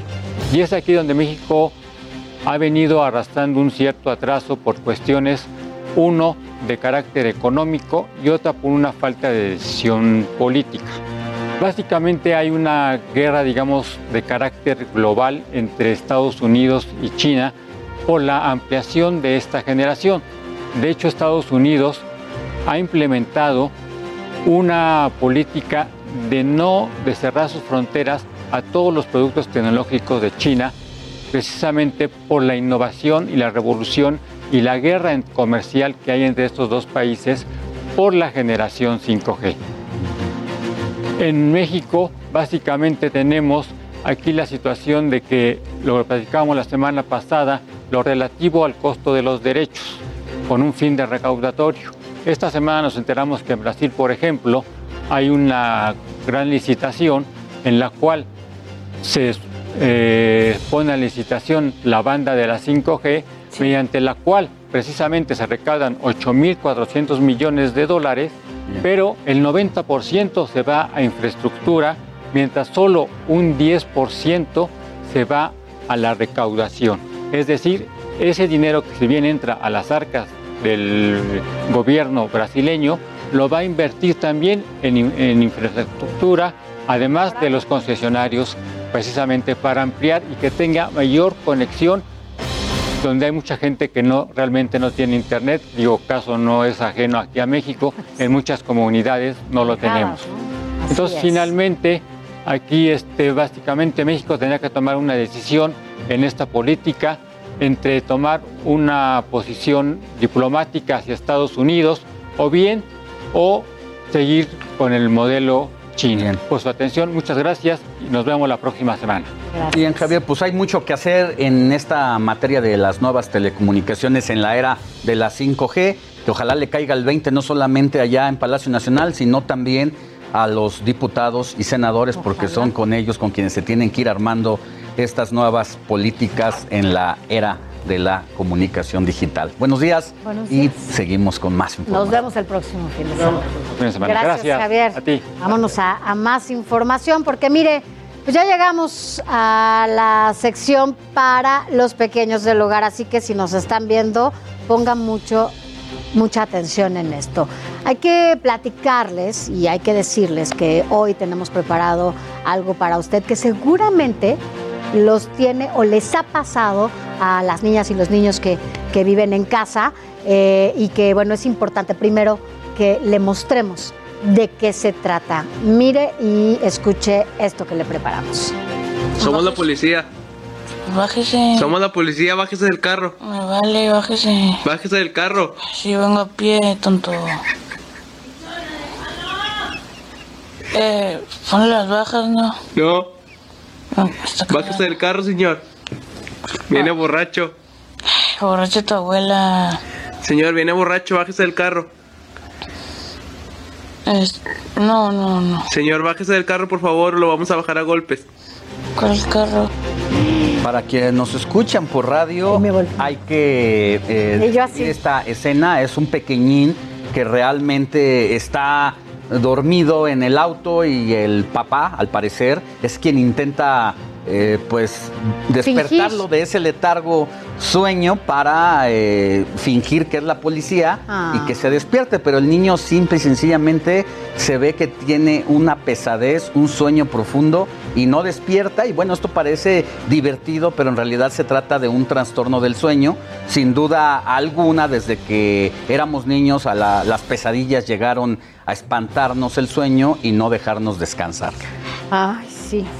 Por eso, bueno, pues es necesario, Alex, que sepan pues lo siguiente, las pesadillas pues son consideradas como terrores nocturnos. Pongan atención y consisten en justamente la interrupción del sueño. Por eso pues vemos a niños, a niñas que se despiertan abruptamente con miedo o incluso en muchísimos de los casos llorando. Así que bueno, hay que tener mucho cuidado con las bromas que se les hace. Y mira, esto aumentó precisamente durante la pandemia porque mientras los niños estaban encerrados en sus casas y no iban a las escuelas, sus horarios, eh, más bien dejó de haber hábitos de horarios específicos y muchos de ellos se dormían a la medianoche, incluso en la madrugada.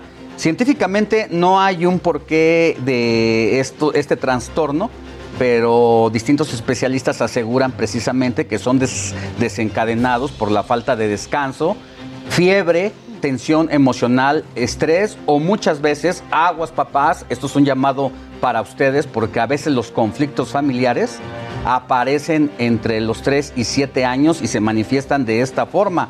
Por lo general entre la medianoche y las primeras horas de la madrugada y luego estos son los resultados de esa situación. Ay, qué horror, mira. Punto número uno de lo que tú estás diciendo para mejorar estos hábitos es evitar que los niños vean cosas que no están de acuerdo con su edad. O sea, no vaya a ver cosas de terror o a veces algunas imágenes medio violentas, como películas de terror, series, ya sabe que hay muchas imágenes violentas. Hay que evitar que los niños vean esto.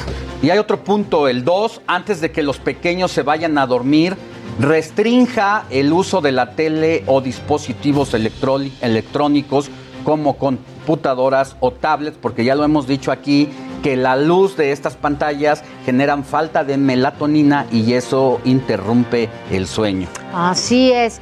Y mire, el número, el número 3 de todo esto que debe tomar en cuenta inicia justamente con una rutina de sueño que incluya darle seguridad. Apapáchelo, abrácelo, consiéntalo, la espaldita, el piojito, todo ese tipo de cosas y al mismo tiempo platicar con los pequeños, explicarle, bueno, pues que no hay nada que temer. Hay que enseñarle incluso, pues en algunas ocasiones, dependiendo de cada una de sus religiones, pues en una agradeciendo cada día y pasar, bueno, pues un día en familia siempre se, se agradece o con sus amitos y demás. Siempre el apapacho es fundamental para los niños. Y bueno, en un punto número cuatro, no, no puede quedar desapercibido el consumo de alimentos. ¿Qué es lo que no debe comer un niño poco antes de irse a dormir? Pues no le dé azúcar, exceso de chocolate, por ejemplo, pues todo eso procura algo de que ayude a contener para evitar estos momentos tan temidos para los pequeños.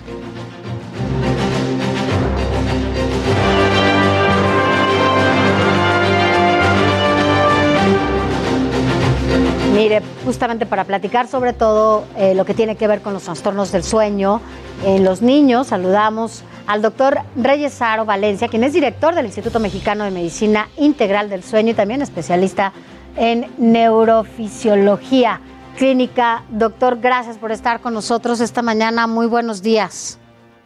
¿Qué tal? Buenos días a todos, con mucho gusto. Gracias, doctor. Ya hemos platicado de algunos puntos que son eh, relevantes a considerar cuando los pequeños sufren estos trastornos. ¿Qué otros consejos también agregaría usted a los padres pues para evitar esta situación que parece que se ha disparado después de la pandemia? Sí, así es. Bueno, eh, pues en primer lugar, considerar que eh, los niños requieren un tiempo diferente de sueño. Ellos necesitan dormir más el dormir tiene muchas funciones, el desarrollo físico y mental eh, es parte importante de las funciones del dormir.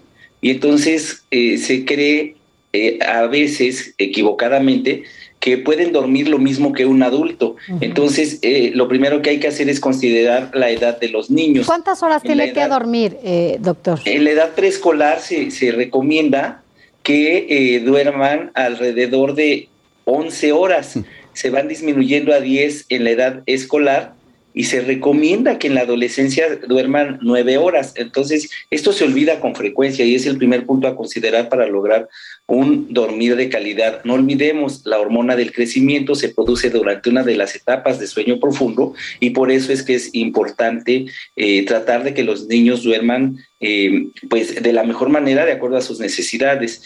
Además de lo que comentan ustedes, eh, estas rutinas previas al dormir. Eh, se recomienda que tengan una habitación de provista de, estímulos. Lo más importante eh, es recordar que el, tenemos etapas de sueño ligero y sueño profundo, los niños también. Y entonces durante el sueño ligero, si los dormimos con luz, con sonido, con, con objetos alrededor de su cama, bueno, esto les da más sueño ligero que profundo. Y es en el sueño profundo donde, donde ocurren las funciones más importantes del dormir. Entonces sí, acondicionar la recámara eh, de, de la mejor manera, cómoda, eh, y no dormirles con luz. Mencionaban, la luz inhibe la producción de melatonina, que es uno de los elementos que inicia los mecanismos eh, inductores de sueño. Y el sonido cualquier, aunque sea música, aunque sea tranquila, se estimula la vía auditiva durante el dormir y eso también da sueño ligero. Entonces, esta es otra buena recomendación, eh, tener en cuenta que dormidos aún percibimos estímulos. Así es. Doctor, rápidamente solo preguntarle, eh, porque nos estaban preguntando también lo que nos escuchan, ¿es bueno darle este, gomitas de melatonina a los niños? Porque hay quienes están recurriendo a esto. No, no, no, bueno, lo mejor es no darles nada, el sueño es natural en los niños, son quienes más, eh, quienes mejor duermen y la melatonina la producen en cantidades suficientes, no requieren que se les administre eh, esto ni ningún medicamento para dormir mejor. La higiene de sueño, que son estas recomendaciones, es lo más importante y solo si existe un trastorno de sueño, entonces sí, bueno, pues eh, buscar atención especializada, pero no se recomienda darles ningún tipo de sustancias a los niños para que que duerman mejor. Así es. Pues gracias, doctor, pero también, pues, por eso es tan importante el día a día, la mañana, la el mediodía. ¿Qué están haciendo los niños, además de ir a la escuela? Siempre vale la pena una actividad extracurricular, porque eso pues les quitará un poquito de energía y hará que el pequeñín, la pequeñita se vayan a dormir a la hora de topollillo como, topollillo, como debe ser y bueno, pues a la eh, puedan dormir esas 10, 11 horas de las que usted habla. Así es, sí, bueno, la actividad física, la, buena alimentación son los elementos que nos preparan a lo largo de la vida para dormir mejor. Entonces sí son condiciones importantes. Evitar en términos de alimentación grasas e irritantes antes de dormir.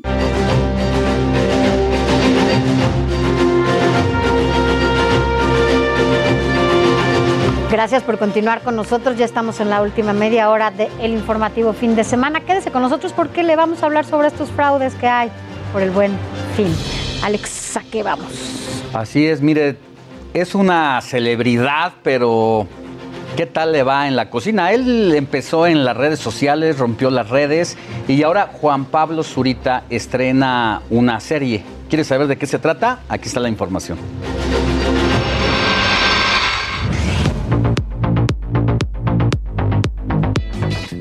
Consolidarse como una estrella de las redes sociales y llevar sus habilidades al límite, al practicar paracaidismo, buceo y otras actividades extremas, Juan Pazurita lanza Juanpa Más Chef, una serie gastronómica bajo la producción de HBO Max. Juanpa Más Chef es un formato de HBO Max que hicieron en Estados Unidos con Selena Gómez durante la pandemia justo fue un formato donde tuvieron que innovar las plataformas, específicamente HBO, en donde pudieran sacar un contenido divertido, bueno, que pudiera hacer a distancia. Entonces sacó Selena su temporada, fue un hit, sacaron la 2, creo que la 3 acaba de salir. Y ahora que HBO Max llega a México y a Latinoamérica, pues buscan a una persona para hacer su versión en español y me hablan a mí. Eh, que la verdad, pues, por un lado es como una locura, ¿no? Estás pensando en Selena Gómez, que es un ícono gigantesco, eh, y de toda la gente que está en, este país, que han dicho, mira, vamos con este mocoso, ¿no? Eh, me parece pues, algo muy cool, estoy muy agradecido. Eh, la dinámica del programa es que básicamente yo aprendo a cocinar junto con seis chefs. A pesar de no contar con muchas habilidades en la cocina, este proyecto lo llevó a aprender y a ser mucho más cuidadoso con cada ingrediente, y así poder cocinar algunos platillos que le enseñaron a ser chefs de la talla de Adriana Herrera, Paulina Bascal y Daniela Soto Inés. Y aprendí en este programa que no solamente cocinar para comer, pero hay, hay, todo un arte detrás, ¿no? Y como toda una historia, toda una narrativa. Eh, y es hasta como terapéutico. Incluso, el también actor de 25 años asegura que hubo un antes y un después con su relación con la cocina. La verdad es que sí hay un antes y un después. Creo que si no le dedicas el tiempo a la cocina nunca la vas a poder como entender porque es un arte, o sea, es meramente subjetivo. Realmente no importa cuánto leas o cuánto te digan, hasta que tú no agarras el sartén, te prendes y empiezas a experimentar, pues nunca vas a descifrarlo, ¿no? Mucho es de, sentimiento y de, y de estar viendo y de estar, le bajas el fuego, le subes, y eso me encantó. Y cuando se trata de estar en familia, Juanpa sabe que la cocina une y en su casa, religiosamente los sábados, se come la especialidad de su mamá. los sopes. Pero los sopes de mi, de mi jefa, espectaculares. Espectaculares. eh, tradición de la familia, siempre hacerlos. Dios, qué hambre, qué, qué es esto. ¿Qué es esta sensación de hablar de comida? Qué complicado es. Y aunque hay mucho que le falta por aprender, tiene clarísimo que nunca más utilizará el microondas. No hay forma de que hoy meta algo al microondas. O sea, hay algo está frío, no importa, no pasa nada. Lo pongo en la sartén, lo sazono incluso un poquito, las tortillas también. Y sí es un cambio abismal. Para cerrar con broche de oro, nos compartió su receta del éxito. Creo que esa es la receta para mí del éxito, encontrar eso que te vuelve loco, encontrar eso que en las mañanas te hace emocionarte y decir quiero arrancar mi día, ¿no? Eso que te hace desvelarte y no te importa, eh, encuéntralo y no lo sueltes nunca, porque tampoco va a suceder de la noche a la mañana. Ten la misma disciplina que tienes en tus clases, ten la misma disciplina que tienes en cómo te levantas, o incluso más, porque por ahí dicen que los sueños son eh, 1% inspiración y 99% sudor. Gran trabajo, hermano.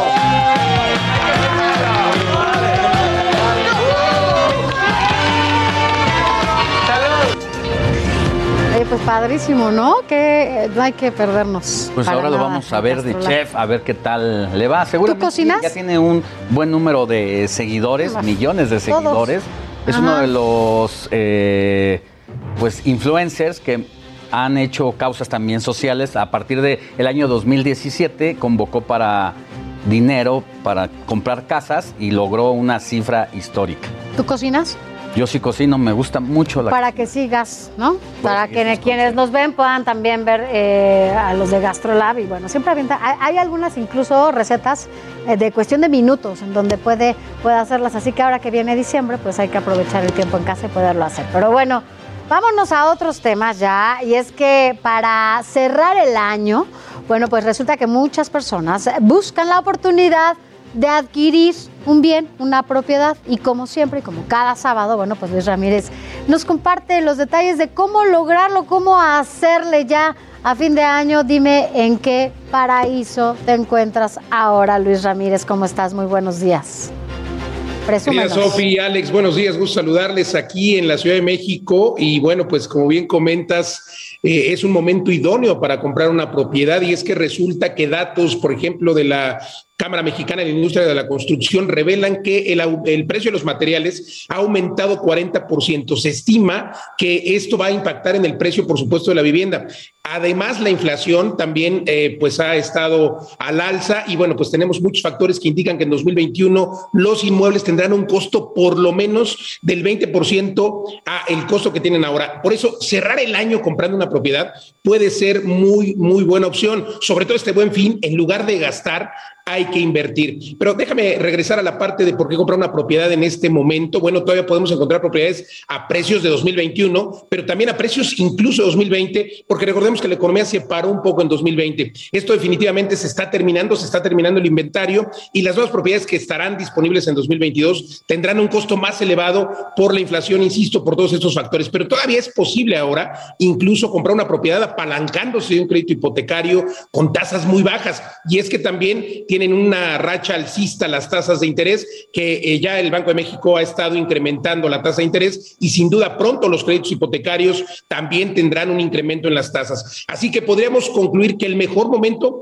es ahora, antes de que cierre el año, para adquirir un inmueble, para invertir y para tener una inversión que te esté dejando cash flow y que por, por el otro lado tenga muy buenas plusvalías. Por eso insisto, este buen fin, en lugar de gastar, hay que invertir. ¿Usted qué prefiere? Yo le pregunto a la audiencia y a ti, Sofía, Ali, ¿qué prefieren? ¿Comprar un, ¿Comprar un coche que se devalúa de manera inmediata o la televisión y todos estos accesorios electrónicos que también se devalúan? ¿O prefieren comprar un inmueble que te deje cash flow, que te esté dejando todos los meses una rentabilidad y con esas rentas ahora sí comprar o incluso pagar la mensualidad del coche, la mensualidad de estos electrónicos? Yo creo que hoy en este buen fin hay que pensar de manera inteligente. Hay muchas personas que todavía tienen un ahorro porque ahorraron durante 2020 con la economía detenida y pues muchos esperan justo eh, eh, pues estos bonos de fin de año, el aguinaldo y demás, pero no hay que gastarlos, hay que invertirlos y el activo más resiliente hoy y siempre será un un inmueble, hay que vivir de las rentas, eh, invertir en un inmueble que entiendas que te puede dejar ese cash flow todos los meses. Es el sueño de todos vivir de las rentas. Y bueno, les cuento que de todo esto hablamos en mi programa que se transmite hoy a las 4 de la tarde,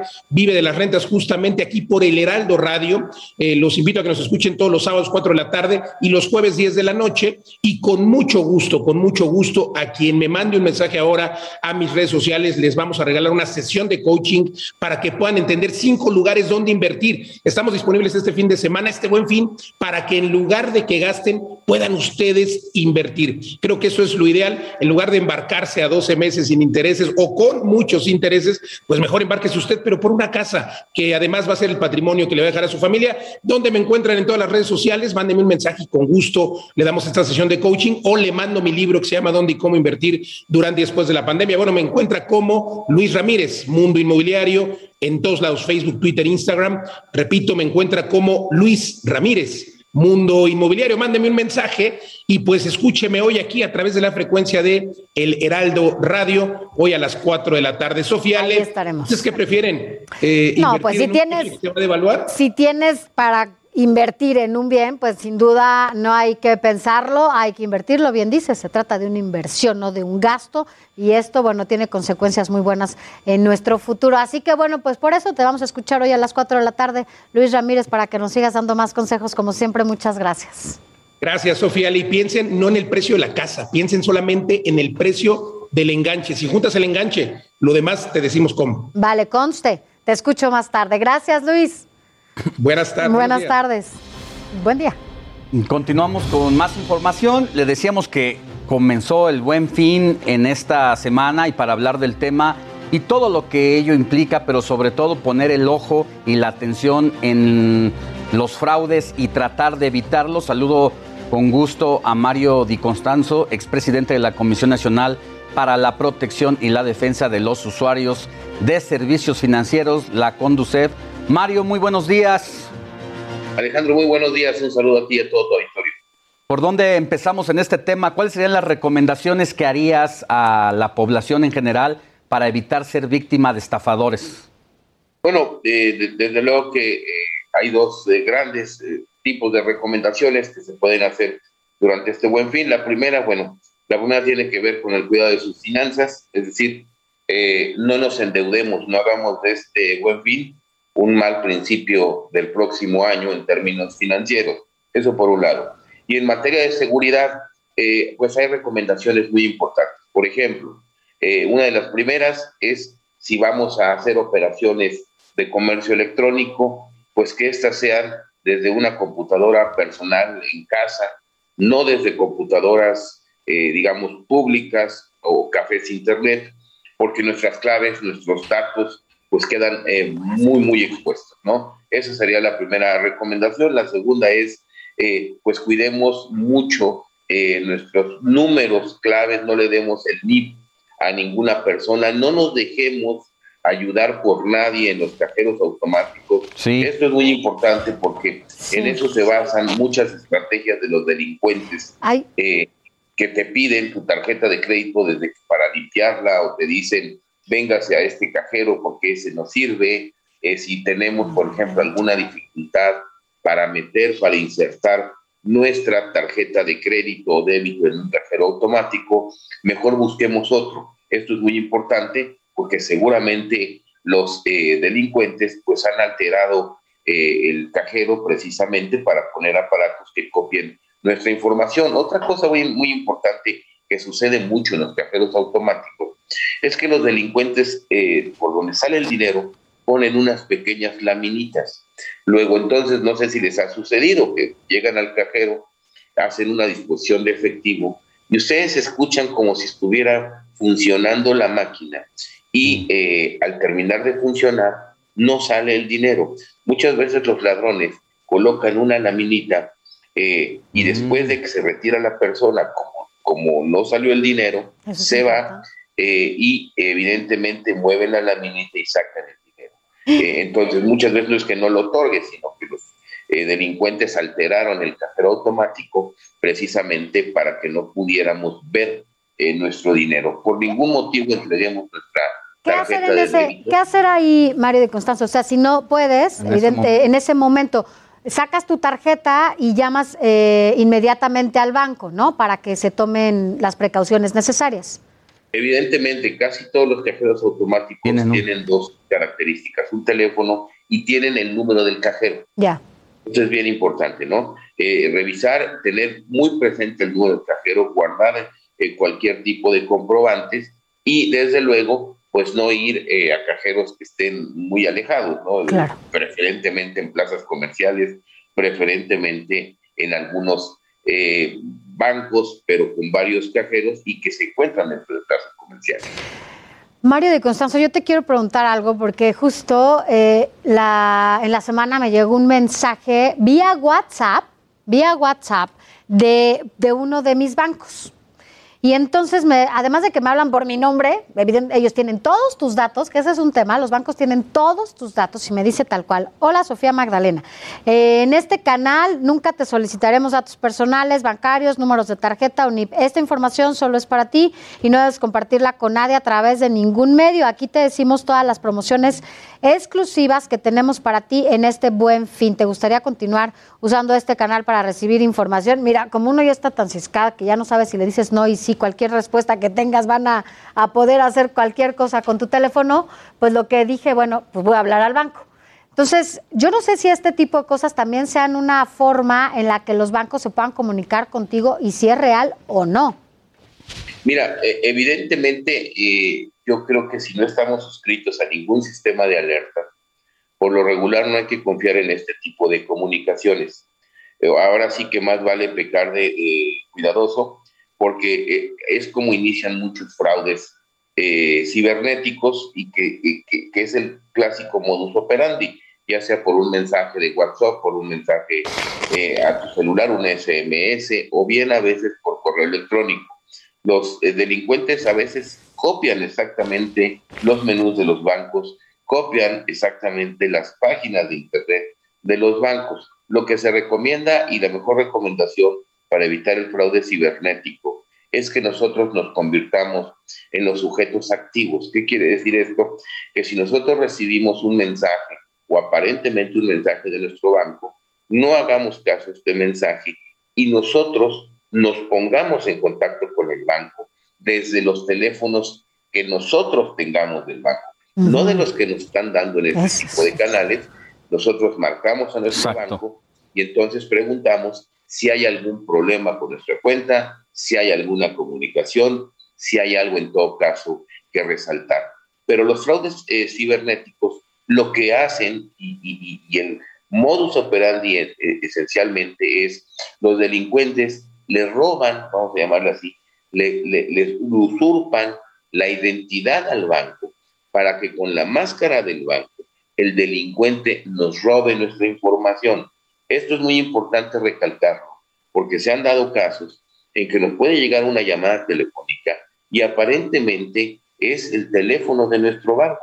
Eh, hay, hay técnicas, eh, digo, delincuenciales, yo te diría, para enmascarar, así se le llama, el número eh, telefónico y aparentemente el número telefónico que está apareciendo en la llamada o en nuestro celular es de nuestro banco. Por eso, y más en estas fechas, por ningún motivo yo les recomendaría, a menos de que estén suscritos a un sistema de alertas, hagan caso de este tipo de comunicaciones. Muy bien. Gracias, Mario Di Constanzo, expresidente de la Conduce, por ofrecernos todas estas experiencias y poner al tanto a los consumidores, a los tarjetavientes de que no puede compartir ninguna información simple y sencillamente con nadie que no sea que usted se comunique directamente con el banco. Todo lo demás será un intento de fraude y ya hay que evitarlo. ¿Dónde se te puede contactar en redes sociales? ¿Cuál es tu Twitter?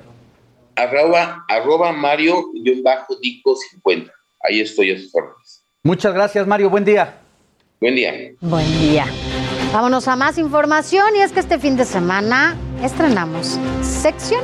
Bueno, ya la habíamos tenido a, Melissa Moreno, nada más por cuestiones de tiempo no habíamos podido entrar. Pero bueno, vamos a escuchar lo que nos tiene preparado, sobre todo en esta agenda cultural de la semana.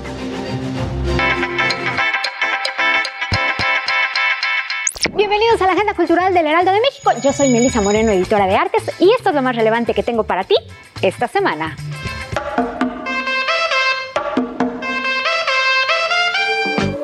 Dilao es amarillo en Tagalog, una lengua filipina que es el idioma nativo del escultor Eduardo Olvés. Así decidió nombrar a su proyecto, un espacio escultórico a cielo abierto rodeado de flores amarillas y silvestres a la entrada de Tepoztlán, con el Cerro del Tesoro al fondo. En Dilao hay piezas de Julio Martínez, escultor especializado en la talla de piedra, de Juan Sánchez, artista plástico, Valentina González Wallers, diseñadora independiente de mobiliario, y Divan Push, artista multidisciplinario. Para visitar Dilao solamente tienes que escribir a info.dilao.mx.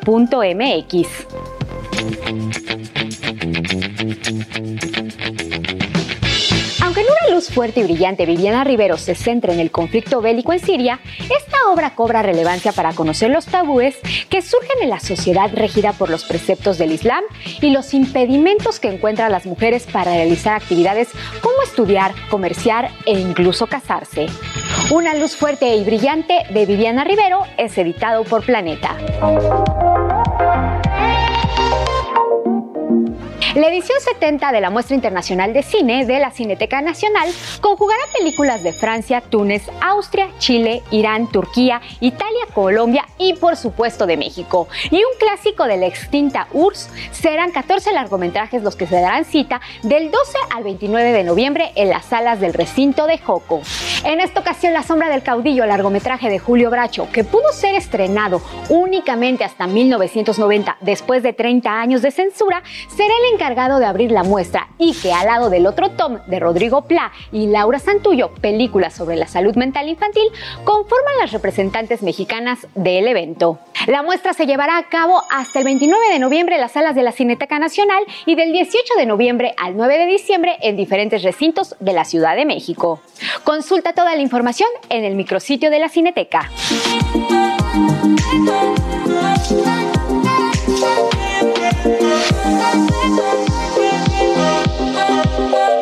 Esta fue la agenda cultural del Heraldo de México. No olvides seguirnos en nuestras redes sociales y compartir. Yo soy Melisa Moreno y me encuentras en arroba melisototota. Nos vemos la siguiente. Gracias, Melisa Moreno. Y bueno, cada fin de semana nosotros tendremos estas opciones. Así que ya lo escuchó, por si quieren empezar a hacer su agenda semanal cultural. Y ahora vamos a otros temas, Alex. Vamos con deportes. Ya está listo nuestro querido Adrián Caloca. Adelante, Adrián.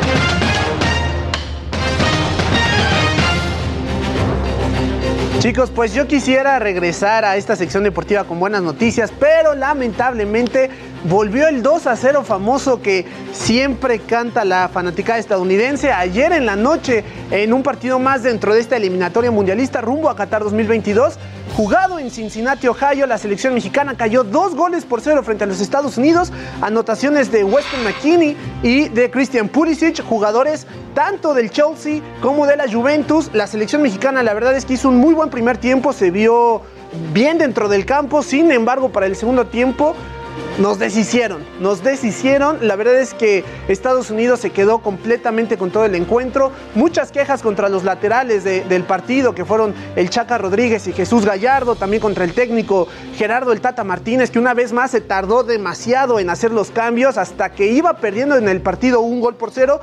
Se vinieron las modificaciones, obviamente ya no se pudo hacer nada, ya faltan unos minutos para el final del encuentro. Lamentablemente se pierde así el invicto que se tenía pues en esta eliminatoria y dentro de uno de los datos que déjenme presumirles que es personal y que no van a encontrar en ningún otro lado, fue la primera ocasión en la que México pierde frente a Estados Unidos, la primera ocasión en la historia, tres eh, partidos en un mismo año frente a la selección de las barras y las estrellas. En una ocasión México ya le había ganado tres partidos a Estados Unidos en un mismo año, pero eso ya quedó bastante atrás en 1937 en aquel año los tres partidos se jugaron en la Ciudad de México, en el Parque Asturias, entonces imagínate de qué tiempos estamos hablando, mientras que en esta ocasión pues los tres partidos fueron en territorio de la Unión Americana, tanto en Las Vegas como en Cincinnati y también en Denver. Fueron partidos oficiales, finales de la Liga de Naciones de la CONCACAF, de la Copa Oro y pues ayer el partido de eliminatoria. Entonces, pues parece ser que esta nueva generación de futbolistas estadounidenses que aparte tiene jugadores en Chelsea, Juventus, en demás equipos estrellas, pues... Algo están haciendo bien, que no estamos volteando a ver, aquí nos hemos estancado y allá pues en los últimos 25 años han logrado un nivel que nos han puesto pues de rodillas prácticamente Ayer en los conocí a dos como ustedes, a dos más como ustedes. Ayer, dos dos más americanistas. como Americanistas, ustedes, águilas, americanistas. próximos campeones. Y Ah, cuando yo dije, es en serio, yo, ¿por qué hacen eso? De verdad, tan bonito que es todo cuando no.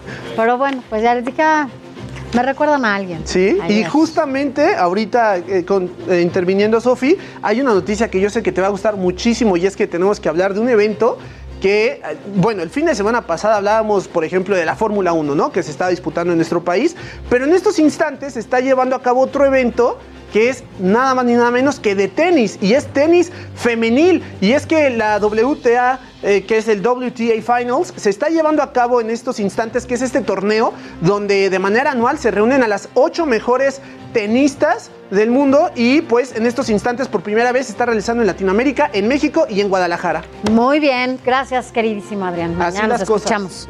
Claro que sí. Gracias.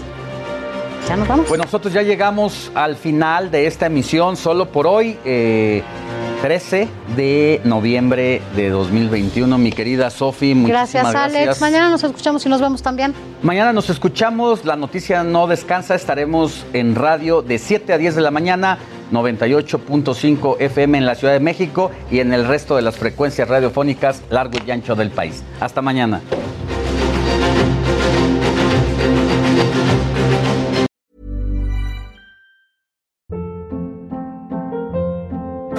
Hold up. What was that? Boring. No flavor. That was as bad as those leftovers you ate all week. Kiki Palmer here, and it's time to say hello to something fresh and guilt-free. Hello Fresh. Jazz up dinner with pecan-crusted chicken or garlic butter shrimp scampi. Now that's music to my mouth. Hello Fresh. Let's get this dinner party started. Discover all the delicious possibilities at hellofresh.com.